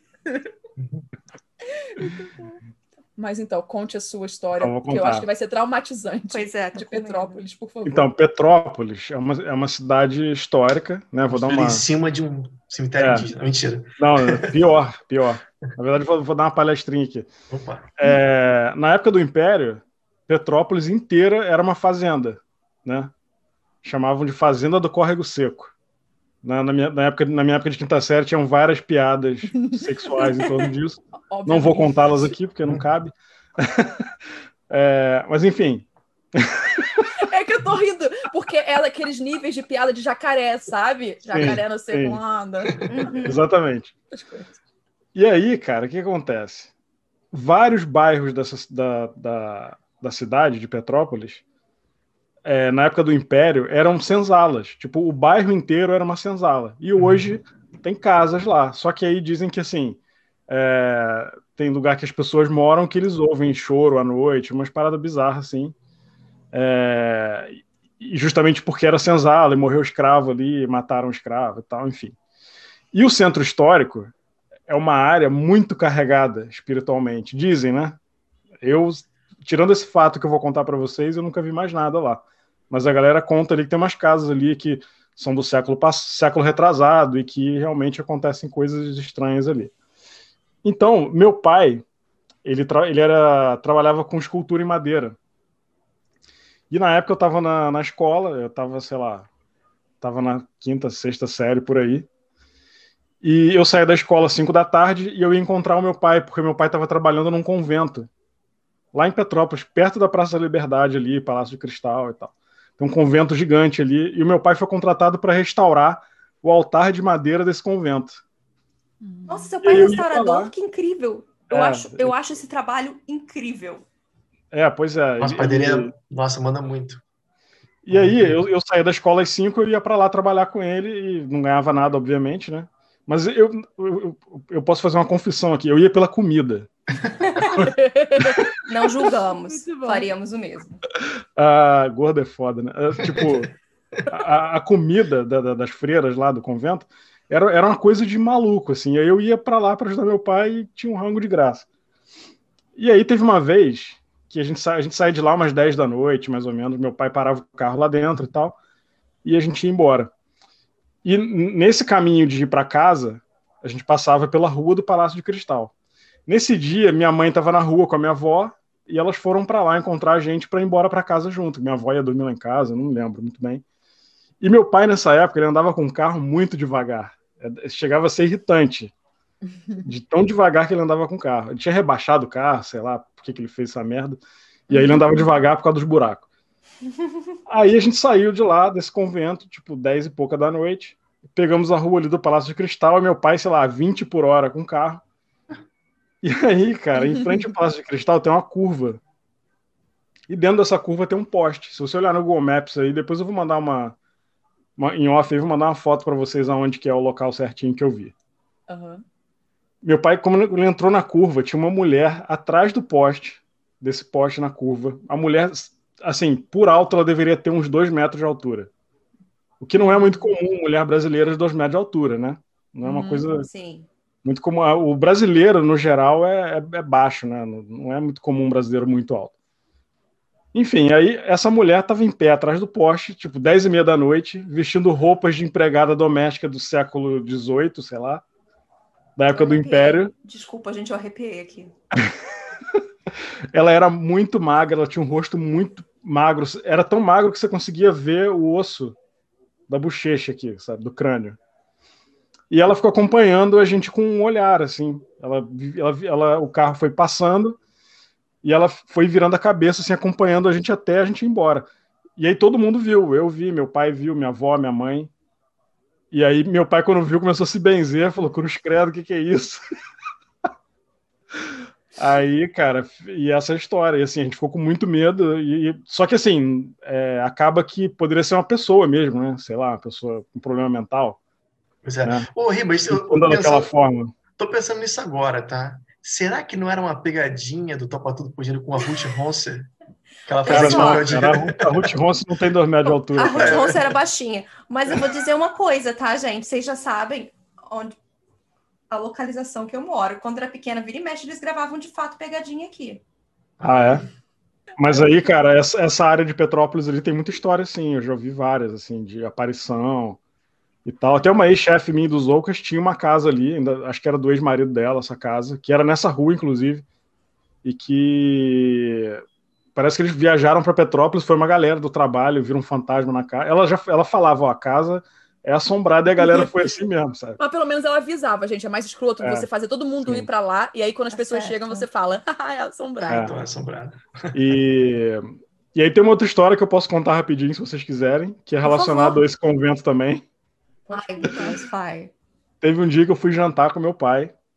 A gente estava lá trabalhando. Meu pai tinha. As, as freiras montaram uma oficina, um ateliê para ele lá dentro. Era uma salinha e tal, eu ficava lá com ele. E na hora de jantar, a gente ia para um refeitório lá e tal. Na volta para a salinha, tinha um corredor. No final do corredor, tinha uma urna funerária. Hum. E aí o que acontece? Esse convento. E era Dom Pedro.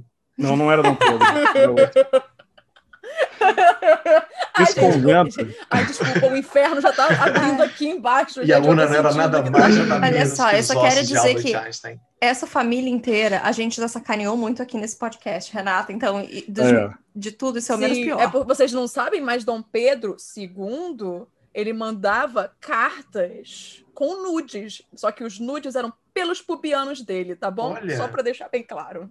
E Não, outra coisa que a gente gosta Não, de nem pra ver o cajuzinho, né? Era só o matagal. Ele, é, é, provavelmente, segundo algumas pessoas, tal qual meu noivo e outros ouvintes, ele definitivamente devia esfregar a carta nas regiões Ah. e enviar. Nossa, que nojo.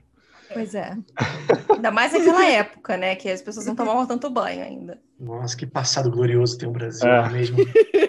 E hoje em dia, essa família continua dando. Hoje em dia, que eu quero dizer, anos 90, porque a princesa vendia talher na caras. E eu sempre gosto de lembrar disso. Verdade. A princesa é vendia talher. importante. Você fala isso como se a gente A não tivesse dado com uma delas. Paola, era exato. Paola, de fato. Ah, Paola. conhece? Amigo, Conheço ela. Pô, você tá falando mal da minha amiga, sacanagem. Não, é sério, ela foi no meu aniversário, meu último, um dos meus últimos aniversários é, no Ai, Brasil. Ela Ai, foi. desculpa, Ripas. Não, não, mas ela não é minha amiga. Ela tem, eu tenho amigos em comum. Ela era de Petrópolis, Porra, ô Juliana. de Petrópolis, Todo, todo mundo Petrópolis. ali deve se conhecer. Orleans Pô, e Bragança ou É, o Souza e Ribas Silva, é, sabe? é, tem Sou, sangue é, monárquico aí. Sou bisneto bastardo. Pois é. Você fala isso zoando, a gente não sabe. Não, não. Não, mas assim, a, essa, a- essa menina, a Paola, não é minha amiga. Eu- a gente tem amigos em comum e tal, eu já conheci ela, mas ela não é minha amiga. Mas, Imagina se ela tá ouvindo esse episódio e ela pensa: Caraca, sempre achei o Ripas o meu amigo. Nossa, ele tá dizendo isso aqui. Nada, só eu acho que eu nem lembro aqui. Imagina ela. Caramba, Eu nem lembro sacanagem. Foi teu aniversário e tudo, sabe? Pô, Ela foi meu aniversário. Tem os lá talheres de presente, sabe? Poxa. Pois é, pois é. No dia que ela foi meu aniversário, foi naquela casa dos sete erros que tem lá, que é uma casa bizarríssima. Que durante um tempo foi, virou um restaurante e tal. Uhum. Nossa, nossa, tem muitas coisas acontecendo em Petrópolis Tem, que eu acho que tem. não Pois é, a casa de Cara, sete Petrópolis nunca vi. é, é um pedacinho da Europa no coração do Rio de Janeiro. Né? Sacanagem. Ai, não fala é isso, não fala isso igual, não, né, tem gente gente? que vai achar que é sério essas É, tem coisas gente que acha que é sério, pelo amor de Deus. Mas então, voltando no convento lá. Aí nesse dia a gente voltou do refeitório e tinha essa urna lá. E a urna é de um padre chamado Padre Siqueira, que é um padre português. Ele veio de Portugal para o Brasil é, me pela igreja e tal. E ele que fundou esse convento. Ele era ele era meio que uma figura santa para as irmãs ali, porque ele fazia muita caridade na época e tal. E, enfim. Aí e assim, eu já sabia que os restos dele estavam ali naquela urna e tal. Quando eu passei pela urna, eu zoando, falei assim: e aí, Padre Siqueira, beleza? O erro Ninguém tá Aí. Siqueira falou pra você. Que O que erro já está na história. Aí meu pai, meu pai, muito sério, botou a mão no meu ombro e falou assim: ó, tu não fica brincando com isso, não, porque isso aí é sério. Ele vai aparecer pra você aí, aí eu quero ver como é que vai ser. Eita, cara. Cara, aí acabou com a minha noite, né? Cagaço, ne- tipo, vontade de mijar, eu não, nem ia no banheiro naquela noite. Eu ficava apertado mesmo e, e vamos lá. Aí nessa noite, meu pai ia sair com o carro, o carro ficava parado lá dentro. Só que acontece, o portão desse convento, ele só trancava por dentro, ele não trancava por fora. Então eu ia com meu pai pro, pro pátio onde o carro ficava parado, abria o portão para ele, ele saía com o carro, eu trancava o portão por dentro e eu andava por dentro do convento, que era um pátio gigantesco, tipo uma escola, era porque o convento era uma escola. Era um pátio gigantesco, passava por uma horta, por um jardim, até entrar pela, pela cozinha de novo e tal. Só que na hora que eu fui fazer isso, eu me lembrei do Padre Siqueira, que ele ia aparecer para mim. Nossa. que perrengue, hein? Cara, Essa eu caminhada foi tranquei. tensa. Eu tranquei o portão e eu corri como se o Padre Siqueira estivesse no meu cangote, cara. Ele podia estar e você não sabia, afinal de Quando eu contas. cheguei na, na porta de trás da cozinha para entrar no, no prédio, alguma freira viu a porta aberta e trancou. E eu comecei a socar a porta. Ai, meu Deus. Pelo amor de Deus, sabe? quase derrubei a porta da cozinha. Meu Deus, acordou todas as freiras. Imagina o É, desespero. cara. O que tá dormir acontecendo? Tá tipo acontecendo? 10 da É noite. um padre! Padre tá E aqui. eu- É, era, foi tipo isso. Seguindo. Foi vergonhoso, mas mereci, né? Nossa. Muito bom. Ai, Ai, muito bom, gente. gente. Bom. Adorei. Então, é, a minha história ela precisa de uma explicação antes. Primeiro que é- ela é do Reddit. E segundo que, como eu já disse aqui, é, eu tenho medo de ET. Então eu peguei uma história que eu conseguia lidar. Uhum. Então, os ETs, eles são mais abstratos aqui, sabe? Ok. Eu, eu gosto da explicação. Então, entender. use a imaginação de vocês. É isso. Tá. Tchau. Outra coisa, eu acho que eu não vou extrapolar o tempo, porém, é, eu não consigo minimizar e ver ninguém, porque sou eu que tô gravando. Eu, eu tô de olho, eu tô de Então, olho. aqui. caso alguma coisa aconteça, eu não vou estar vendo vocês. Se alguém só me dá um aviso, por favor. Eu te tá. aviso. Então, a minha história é da Rosie K. Morgan e se chama Não Existem Alienígenas em Roswell, no New Mexico. Acho que tem algo de errado com a porta do meu quarto. Eu me abanei com panfletos retirados da vitrine do saguão do motel. Eu ainda não tinha os lido, mas teria tempo mais do que suficiente para fazer isso quando eu pudesse voltar para o meu quarto. O homem atrás do balcão, um sujeito com olhos sonolentos, que tinha sido um gêmeo de Nick Cage, se sua pele estivesse um ou dois tons mais clara, balançou a cabeça enquanto ele abria uma gaveta. Desculpa, senhora. Meu filho, ele deu uma saída e o café da manhã, então, hoje vai ser por nossa conta por causa do inconveniente. Ele tirou o conjunto de chaves de fenda da gaveta. Com as ferramentas na mão, o homem me guiou para fora da recepção, através do estacionamento e de volta para o meu quarto. Depois de vários minutos e palavrões depois, o não Nick Cage reajustou a maçaneta do meu quarto. Acenei um adeus a ele enquanto ele entrava e a porta ia se fechando atrás de mim. A cabeça alienígena verde de olhos esbugalhados, montada na parede, me encarou ameaçadoramente. Eu sorri de volta para isso. Afinal, fui eu que escolhi esse quarto. De todos os outros quartos temáticos aqui desse motel em Corona, Novo México. Ai, gente, desculpa, eu tenho que abrir um parênteses para falar que ela tá em Corona e não escolhi por causa disso, mas tá aí. Só coincidências. Pois é. De todos os... Coincidência ou MacTube tudo está escrito? Olha, gente. É. Pessoas que as noveleiras também aqui presentes. Yes, sim. ok, então. De todos os quartos temáticos do motel aqui em Corona, Novo, Novo México, eu tive que escolher o quarto alienígena. Eles sempre foram meu amor. Quer dizer, aliens, não quartos de motel temáticos. Embora até um certo ponto eles também fossem. Eu cresci em Niagara Falls, do lado norte da fronteira, e tinha uma duração pelas armadilhas para turistas mais cafonas desde o dia em que dei meus primeiros passos. Você pensaria que crescer ao lado de dois tipos de ganhos de dinheiro teriam me feito ficar ressentida com eles, como aconteceu com muitos dos meus amigos. Mas você está errado. Eu nunca me cansei das cores brilhantes e das decorações cafonas. O meu favorito era um restaurante não muito longe das cataratas. O próprio edifício tinha a forma de um par de discos voadores e, pelo que eu sabia, era o lugar mais legal da Terra.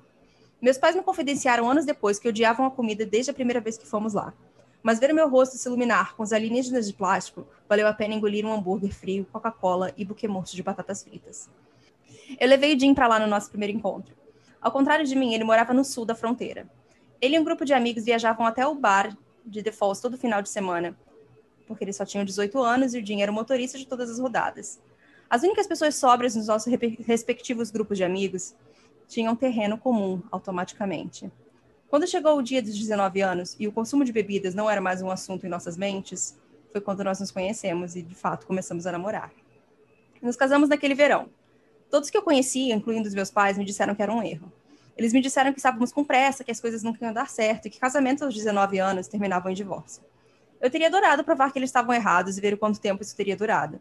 Eu adoraria olhar para trás aos 50 anos e rir com o Jim do meu lado sobre como todos nos disseram que nós não conseguiríamos. Um pai de dois filhos de 48 anos que enfrentava o fracasso de seu casamento mantendo uma garrafa de Black Label ao volante de sua picape providenciou que isso não acontecesse. Deitei na cama do motel sem me preocupar em tirar os sapatos. Eu não tinha tomado uma decisão consciente quando resolvi vir para Corona. Só parecia certo. Eu não tinha vontade de voltar para casa dos meus pais e sem o Jim lá eu não tinha como ir para o nosso apartamento rápido o suficiente. Vir para cá parecia ser o que eu deveria fazer. Nós sempre brincamos sobre isso. Vou comprar para você todos os chaveiros de alienígenas desagradáveis que você puder carregar, ele me disse uma vez. Mas agora eu estava sozinha e teria que comprar os meus próprios chaveiros cafonas. Embora Corona estivesse mais perto do lendário local do acidente do que a própria Roswell, era nesse o último que estava na nossa verdadeira ação. A viagem para a cidade durou apenas duas horas, mas armada com o meu muffin grátis da recepção, o trajeto não me incomodou. Passei a primeira parte do meu dia visitando o Museu Internacional de OVNIs e o Centro de Pesquisa, a verdadeira joia da cena do turismo alienígena. Tirei uma foto estranha, mas não demorou muito até que eu guardei meu telefone. Para quem eu ia mostrar as fotos? A maior parte do dia não foi explorar alienígenas, mas arte. Russell tinha um punhado de pequenas galerias que eu examinei antes do tempo. Eu caminhei para cada uma delas na solidão, apreciando tudo. O dia terminou do jeito que meu amor pelo extraterrestre havia começado, com um hambúrguer decepcionante.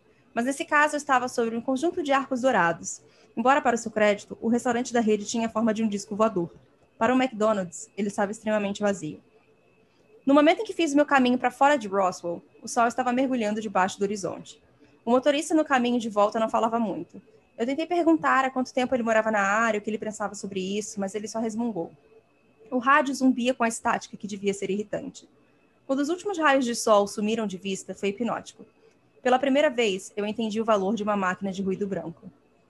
De volta ao meu quarto, minha primeira prioridade era um banho. Eu estava pegajosa demais depois de um dia passado no calor do verão. Quando eu saí, eram apenas nove horas da noite. Eu planejava dormir assim que voltasse para o motel, mas depois do meu cochilo no carro, eu fiquei acordada. Vesti um velho pijama em um hobby de motel surpreendentemente fofo. Decidi me servir uma bebida do minibar e com essa cerveja na mão e controle de remoto na TV na outra, eu me acomodei na cama. Mudei de canal sem ter ideia do que assistir. Repetes de seriados, infomerciais e notícias não me atraíam. Decidi deixar em um canal religioso. Satisfeita, joguei o controle remoto na cama e olhei a bola anti-estresse em forma de OVNI que comprei no início do dia. Eu esmaguei distraidamente enquanto observava. Eu só quero abrir um parênteses e dizer que eu super quero uma bolinha agora assim em formato de OVNI, mas tudo bem. Foi uma espécie de cura pela fé. Eu não era religiosa, mas algo sobre tantas pessoas ficando irracionavelmente animadas com a mesma coisa me atraiu. Não foi uma experiência espiritual para mim, mas foi divertido o suficiente para abrir o caminho através de duas garrafas e meia de uma cerveja barata da qual eu nunca tinha ouvido falar. Foi quando o homem na tela supostamente livrou um vovô de 70 anos do estágio quarto do, do quarto estágio de câncer, que algo estremeceu no canto da minha visão. Instintivamente, eu me virei. Eu gostava de ter a luz natural brilhando em mim pela manhã, então deixei as cortinas das janelas do meu quarto abertas. Tudo que havia do outro lado da janela era o vazio de um estacionamento. Apertei os olhos para ver se havia alguma coisa na escuridão. Eu podia jurar que havia, que havia visto o movimento momentos antes. Quando voltei minha atenção para a janela e levantei a cerveja, um outro lampejo de movimento dançou na minha, na minha periferia. Dessa vez, quase quebrei o meu pescoço para dar uma olhada. Por um instante, eu vi um homem parado ali na escuridão. Pelo menos, eu pensei que era. Era quase impossível saber com certeza. A noite estava mais escura do que a tinta e a silhueta, eu possivelmente vi, era a mesma. Ver uma forma negra no topo de um campo negro era difícil o suficiente na melhor das hipóteses, muito menos sentada do outro lado do quarto depois de muitas cervejas. Eu não conseguia focalizar os meus olhos no que eu pensei ter visto. Era tudo uma, escura, uma escuridão suave, uniforme como a tela da televisão desligada na parede à minha frente. Virei minha cabeça da janela de volta para a televisão. Eu não sabia quando o curandeiro pela fé foi silenciado, mas o vácuo deixado por ele foi preenchido como latejar de sangue em meus ouvidos. Eu não desliguei a TV. O controle remoto ainda estava onde eu joguei. Passou pela minha cabeça que podia ter ocorrido uma oscilação de energia, mas a minha lâmpada permaneceu acesa, assim como o indicador de energia vermelho na parte inferior do painel da TV. Com a mão trêmula, eu levantei a minha cerveja à boca, esperando que o álcool frio fosse suficiente para drenar, para drenar o aperto que se formava em minha garganta. Quando não, não Gente, deixa eu só abrir um parênteses aqui, que agora eu me lembrei de uma coisa que aconteceu ontem de noite, muito bizarra. Hum. Mas eu, obviamente, eu racionalizei, tá? Hum. Eu e meu namorado, a gente tava indo dormir. A luz do quarto dele tava acesa. A luz dele é daquelas que, tipo, viram, sabe? Uhum. É, ele foi ligar o ar. Na hora que ele ligou o ar, a luz apagou. Mas assim, não, não piscou. Eu, eu racionalizei é, pode ter sido a influência do, do ar aí, do né? ar-condicionado, né? Mas é que foi meio, na hora, deu um cagacinho, assim, sabe? Porque eu virei para ele, eu falei assim, você tinha apagado a luz? Ele, não. E ele foi, quando ele foi mexer, sabe que teve que te fazer aquele cliquezinho? E eu vi isso agora, eu me lembrei daquilo, eu falei, não. pois é. Com a mão trêmula, levei minha cerveja à boca, esperando que o álcool frio fosse suficiente para drenar o aperto que se formava na minha garganta. Quando isso não funcionou, coloquei a minha cerveja na mesa de cabeceira. Eu apertei a bola de estresse de OVNI como se minha vida dependesse disso. Quando eu comprei, eu não tinha ideia do quão prática ela seria. Minha mão livre estendeu para o controle remoto da TV. Enquanto os meus dedos roçavam o plástico cinza, antes que eu tivesse a chance de empurrar, a tela morta saltou de volta à vida. Uma multidão de adoradores aplaudindo ruidosamente as grandes sobras do homem da tela. Jesus era tão alto antes de explodir? Abaixei o volume. Foi um ato de equilíbrio alto o suficiente para cobrir as respirações irregulares e ansiosas que eu dei, mas baixo o suficiente para que se houvesse alguém do lado de fora, eu ainda ouvisse. Cuidadosamente, coloquei o controle remoto de volta na cama, como se movê-lo muito rapidamente aumentaria o volume da TV ou desligaria energia de novo. Eu podia ter olhado para a TV. Eu podia ter visto o pregador continuar a curar a sua congregação. Em retrospecto, eu devia ter feito isso. Ao invés disso, eu me virei para olhar para a janela novamente. Através do vidro, não havia nada além da extensão sem sol do estacionamento. No entanto, a silhueta de um homem estava lá mesmo assim. Eu vi a silhueta desse homem da mesma maneira como você vê as estrelas dançando na parte de trás das suas pálpebras quando enfia os polegares nas órbitas. Era distinto, algo que eu não conseguia desenhar no papel e que tenho certeza de que não conseguiria pegar no filme. Mas mesmo assim, era a silhueta de um homem. Então ele se foi. Eu pisquei tentando recapturar o que acabara de ver meu cérebro ainda tentando processar para onde esse homem tinha ido. Se houvesse um homem do lado de fora da minha janela, certamente ele deveria ter ido a algum lugar. Logicamente, ele deve ter caminhado, corrido, alguma coisa, ou ainda estava parado ali. Com os olhos ainda fixos na janela, agarrei o telefone do quarto. Quebrei meu concurso de encarar um jogador por um tempo suficiente para olhar para baixo e digitar o código para a recepção, antes de me concentrar novamente na escuridão. O telefone tocou três vezes e a linha desligou. Engolindo e seco, eu disquei apenas para encontrar a mesma coisa. Na terceira vez, nem tocou, desligando assim que eu digitei os números. Desliguei o telefone, olhando para o alienígena de plástico rosnando na parede. Parecia menos charmoso agora. Eu não tinha visto nada no escuro por alguns minutos nesse momento, e a minha frequência cardíaca caiu para um nível que certamente queimaria menos calorias. Parte de mim estava começando a acreditar que eu estava imaginando a coisa toda. Afinal, eu não vim para o Novo México no melhor estado de espírito. Eu estava bastante confiante de que a alucinação não era normalmente um dos cinco estados do luto. Mas ei, cada um tem o seu jeito. Eu me levantei, jogando o OVNI que eu tinha reduzido a uma panqueca na cama atrás de mim. Quase tinha esquecido que estava segurando. Fui devagar até a janela. Se alguém estivesse lá fora, essa seria a minha chance de dar uma boa olhada nele. Se ninguém estivesse, eu poderia ficar tranquila. Enquanto eu me arrastava em direção ao vidro, nada parecia fora do comum. Estava tudo escuro, exceto pela luz delicada da placa principal do motel. Eu examinei as vagas de estacionamento próximas, vazias como estavam quando eu cheguei, exceto perto da recepção. Alguém estava tentando entrar? Foi difícil dizer. A área da recepção estava mal iluminada e se houvesse alguma figura ali, era quase impossível de focalizar. Não importa o quanto eu franzisse e contorcesse meu rosto, eu não conseguia dar uma boa olhada. Talvez tenha sido o álcool que me encorajou. Talvez fosse curiosidade genuína. Talvez fosse um desejo de morte reprimido. Eu não podia dizer o que isso era com certeza. O fato é, agora que a ameaça não estava na minha área imediata, eu podia dar uma olhada melhor. Abri a porta do meu quarto e me inclinei para a noite. Eu ainda não conseguia ver. Me inclinei mais um pouco para fora e tropecei. A porta do meu quarto se fechou atrás de mim. Eu me virei, mas era tarde demais. Estava bem fechado. Eu sabia que estava trancada no momento em que eu vi fechar, mas isso não me impediu de agarrar a maçaneta e fazer o meu melhor para abri-la novamente. Voltei para a recepção. Pelo menos aqui fora, no ar da noite, pude ver de uma vez por todas que não havia ninguém tentando entrar. Claramente o resultado de uma imaginação hiperativa. Na verdade, embora eu me sentisse enjoada com a ideia, a recepção era exatamente onde uma mulher tola e bloqueada teria que ir. Eu estava andando antes que pudesse pensar sobre isso muito tempo. Apreensiva como eu estava, chegar na recepção foi um alívio. Não havia ninguém parado lá. Eu agarrei a porta e puxei, mas ela não abriu. Eu apertei os olhos e olhei para trás do vidro do edifício. O não Nicolas Cage não estava lá, nem o filho que ele mencionou. A recepção estava totalmente vazia. Fiquei me perguntando se eles estavam em outro cômodo e bati na janela. A apreensão estava de volta. Não havia ninguém no estacionamento, o que era bom, mas também não havia ninguém no prédio, o que era muito ruim. Não havia como voltar para o meu quarto sem eles. Lágrimas começaram a brotar nos cantos dos meus olhos. Isso foi estúpido. Eu fui uma idiota por sair de casa, fui uma idiota por vir para o Novo México. Que diabos eu esperava que acontecesse? Afastei os punhos cerrados do meu rosto e pisquei, sem compreender. Onde o prédio da recepção ficava momentos antes, não havia nada além de escuridão. Esfreguei os meus olhos uma segunda vez, esperando não estar entendendo bem o que estava vendo. Eu não estava. Não havia nada ali. Eu me virei em direção ao estacionamento, ou melhor, para onde o estacionamento estava. Se estendendo ao meu redor em todas as direções, não havia nada além de cerrado e escuro. Era difícil dizer o que eu estava olhando. As minhas únicas fontes de luz eram os corpos celestes pendurados bem acima de mim, pintando a terra abaixo com um brilho muito fraco. Examinei o horizonte em todas as direções e não encontrei nada. Achei que talvez tivesse conseguido andar na direção errada, mas não. O motel não era visível em nenhuma direção. Certamente, se eu estivesse perto dele, ainda veria sua placa brilhante. Quando meu pulso acelerou, um pensamento surgiu em minha mente. Eu não sei por que eu estou aqui. Foi meu pensamento, mas parecia errado, como quando o podcast toca de atores e espera que você não perceba. A menor quantidade de imprecisão escorria de cada palavra. Estava na minha cabeça, mas eu senti que não fui eu que pensou isso. Eu não sei porque eu estou aqui. Eu não sabia por que eu estava ali. Eu não sabia porque estava ali no meio do deserto, quando simplesmente estava tentando visitar a recepção. Por que eu estava indo para a recepção de novo? Eu não sei porque eu estou aqui. Parecia cada vez comigo. Parecia mais comigo dessa vez. Eu estava me acostumando com o pensamento por conta do quão verdadeiro era e como parecia certo pensar nisso. Por que eu estava aqui no Novo México? Por que eu estava aqui no meio do deserto de joelhos no chão?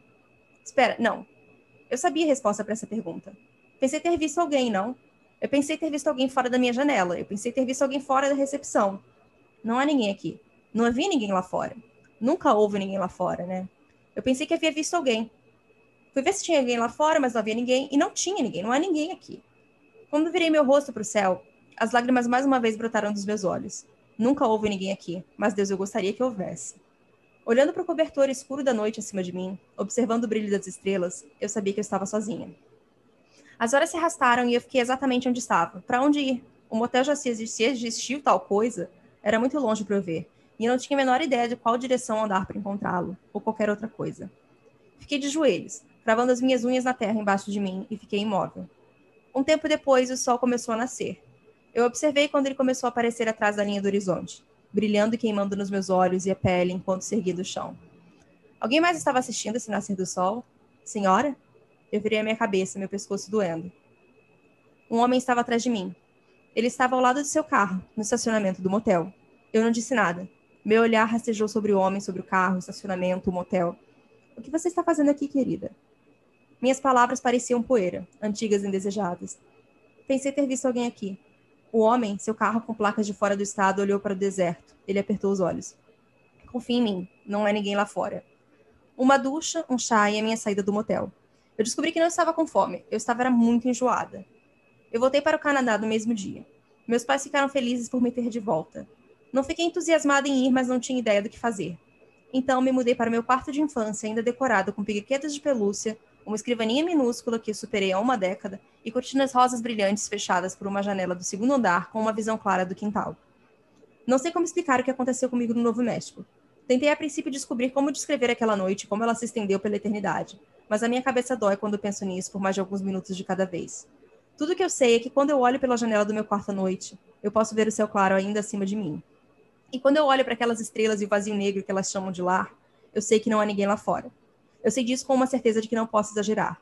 Assim como eu sei que sou viva, sei meu próprio nome, sei a minha própria idade, sei que não há ninguém lá fora. E isso me assusta mais do que qualquer outra coisa. É, é isso. Impressionante. Muito bom. E, na verdade, ela... do sei que não tem ninguém lá fora, é. sabe? Você fica. Pois é. Hum. E ela foi abduzida não sabe. Pois é. Foda, que é foda, hein? Isso que eu falei, assim, a gente não tem um encontro de fato com nenhum alien, mas tamo. É. Você foi pelo caminho mais abstrato da coisa. Fui, é. Eu achei que. Isso, isso é um post do, do, do Reddit. Isso, é. no Sleep. Creepypasta? Ah, no Sleep. É, é, é tipo Vai, uma creepypasta. É. Só que é do No Sleep. São as Muito próprias bom. creepypastas, só que é do No Sleep, sabe? É, é estranho ter que explicar. É. Eu falar isso, eu falar. Projetar essas palavras foi esquisito. Pois é. Eu acho, eu acho essa tensão da possibilidade de ter alguma coisa é pior do que realmente ver de fato. Pois é. Sim. Essa paranoia, né? Do medo ela, do desconhecido, né? É, porque você Sim. não sabe o que você pode encontrar, né? É, me lembrou. Você vê, você não é, não, me lembrou muito alguns relatos de abdução, que as pessoas simplesmente estão no lugar e de repente aparecem em outro lugar, ou então elas apagam e acordam e estão tipo, levantando no dia seguinte, às vezes. Uhum. É, é, bem, bem parecido mesmo, assim, as pessoas ficam confusas, tem esse lapso de tempo, né? E realmente me lembrou bastante. O Roswell, né? O lugar, pois é. Já, e acaba uhum. mudando essa pessoa para sempre, né? Porque ela nunca meio que consegue deixar essa experiência de lado. Uhum. Sim. É, é por isso que eu sempre falo, gente. Eu acho que é uma hipocrisia do ser humano. Eu acho que não é uma hipocrisia, eu acho que é um egocentrismo muito grande é, achar total. que a gente tá sozinho. Não, universo gigante, mas nós universo somos gigante, é. únicas é. criaturas somos alecrins aqui. dourados aqui, somos é. só nós mesmos. Exatamente. É, pois é. É, a questão é que assim, OVNI existe. Não é mais questão de acreditar. Né? É tipo, uhum. a pessoa que fala, ah, não acredito em OVNI, é, não, essa pessoa diz, desinformada. Você diz da, de, da possibilidade de vida fora da Terra. Isso é. é não, eu tô falando do OVNI, OVNI mesmo. Não, eu tô falando do fenômeno OVNI, ah, né? Tá. Eu não tô afirmando, eu não tenho como afirmar que é de fora da Terra, por exemplo. Uhum. E apesar de eu achar que é. Uhum. Mas a pessoa falar OVNI é tudo mentira, é drone, essa pessoa é desinformada porque o próprio governo americano já admitiu que é um fenômeno que está aí, eles não sabem o que, é, segundo eles, né? É, e não, eles agora estão. Isso, isso é Tem real. filmagem. Eles estão sim. realmente abrindo para para possibilidade de ser realmente vida fora da Terra. Então essa é uma coisa sem precedente, né? Eu nunca nunca viu isso antes. É. E realmente, é, assim, é fato que existe alguma coisa acontecendo no espaço. E muita gente diz que já viu. Então, assim, acho que tudo bem, 90% ser mais interpretações, né? Vênus, é drone, tudo bem, mas tem 1% ali que ninguém consegue explicar. Né? Definitivamente. Com certeza. Ai, gente, Ai, adorei. gente. Ah, eu adorei, de fato, adorei nosso papo. Olha, assim, se eu chamar vocês semana que vem, brincadeira. Pode chamar. Aí. É bom realmente conversar com vocês, é, ouvir histórias de Petrópolis de Ribas contando. Tem mais, tem, tem muito mais história de Petrópolis, se vocês quiserem ouvir, me chama. foi só um gostinho só. Ai, gente, vamos droga, episódio odeio Petrópolis aperitivos. agora. e pelo Zucas também ter comentado. Eu acho que eu tô falando o nome dele errado esse tempo todo. Zoucas. É isso. Zucas. É. Ah, é porque eu acho que eu tô falando Zucas, eu não sei porquê, mas. É, origi- Zucas. originalmente em grego é tsuka. então tá certo. ok. Qualquer nome tá certo. O que tá Zucas. acontecendo, Eu, Juliana? eu acho que a Juliana viu vocês ouviram, fogos. esse, vocês ouviram esse fogaréu agora? É Rio de Janeiro, Juliana. Chegou, Sempre estão é. soltando droga é, no morro. É, Novamente, é, você contando as histórias dos ouvintes também, arrepiei aqui, até porque conseguimos conectar histórias com o Boa. tailandês, sabe? E eu achei isso espetacular. E, poxa, foi muito legal. Sério, valeu por toparem gravar com a gente, comemorar nossos dois anos juntos aí. Agora Pô, esses são os parabéns. convidados mais longe da gente, que a gente já gravou. Olha aí. Porque as meninas do Pini Crime estão nos Estados Unidos, entendeu? Então tem uma distância maior. É, Exatamente. Mais pra cima. Bom, Aliás- Mais distante e ao mesmo tempo tão perto. Pois é, pois é, não, muito perto. Pois é. Não, aliás, eu tô pertinho de New Hampshire aqui, em Montreal, do Sim. lado, do lado. Ó. Que foi onde o fólogo tailan- tailandês teve o Não, New Hampshire também foi Betty Barney Hill, mais Barney Hill, é. É aqui do lado de Montreal. Muito Gente. bom. Que eu contei no nosso primeiro episódio sobre alienígenas. É, Olha a aí. é, a gente Tem um lugar ali chamado- vocês. Fechou o círculo, hein? Pois Tem um é, lugar chamado é White assim. Mountain, Isso mesmo. Uh, é isso mesmo. que é, um, que é um lugar que rolam vários avistamentos ali. Olha aí. Ah, eu gosto que É o Lucas isso. ele falou exatamente o que sempre acontece nesse podcast. A gente sempre fecha círculos aqui Fecha acidentais. A gente É acaba de alguma forma fechando. Então é isso. Gente, então é parabéns, cara. de novo, parabéns aí por dois anos. Espero que Obrigada. venham muitos, muitos mais anos aí para vocês à frente. E fiquem livres para chamar a gente qualquer hora, tá? A gente tá aí. Tá bom. Depois tem um, um estoque gigante de histórias de fantasmas. Só não me liga de madrugada pra falar que tá vendo ET. Não, pode Não. deixar aqui, a gente não Acontece que isso. agora eu tenho o seu telefone. Olha aí. Mas a gente Eu sabe onde você mandar. mora. Droga! tá bom, Ai, então. gente, foi ótimo, Então, tá? foi ótimo, ouvintes. Espero que vocês tenham gostado. Não deixem de escutar os episódios também do Hangar 18, porque muito bons. E participar do grupo secreto deles, talvez. Aí, ó, tem esses lances aí também. É. Fica a dica aí. É isso. Ó, E- ah, Vai. desculpa, foi- foi mal, eu te Não, cortei, não, pode falar. Não, pode falar. Não, pode terminar, depois eu falo. Não, não me cortou, não. Pode falar. Pode falar. Não, acho que vale comentar pra galera que tá ouvindo que a gente, eu e o Zoucas, demos uma parada no hangar agora para dar uma descansada, dar uma reorganizada nas coisas e tal. Uhum. É, e a gente vai voltar em junho com o hangar 18, poss- possivelmente com formato novo, vinheta nova, um monte de coisa nova. Gente, Eu- isso são informações Eu novamente gosto em de primeira a mão. segunda vez que a gente ganha as prévias aqui. É. Me sinto muito jornalista nessas horas, Pois é. falo sério. Furo de reportagem. Pois é, mas tem 87 episódios lá, dá pra pessoa se divertir bastante até junho. Sim. Tá Quem quiser ouvir, quem é ouvinte novo, tá chegando é, agora, é isso. É isso aí. Muitas histórias de abduções, relatos de avistamentos e macacos brancos. Ai, gente, para. Principalmente. Maravilhoso. eu acho que, se- sem brincadeira, se vocês fizerem a blusinha do Macacos Brancos, talvez eu compro também a Olha blusinha. Falando sério. então é isso, gente. Espero que vocês tenham gostado do episódio. Novamente, escutem os dois lá no Hangar 18 e continuem nos apoiando também. E até o próximo episódio. Tchau. Valeu. Tchau, tchau. tchau. tchau. Valeu! Bu!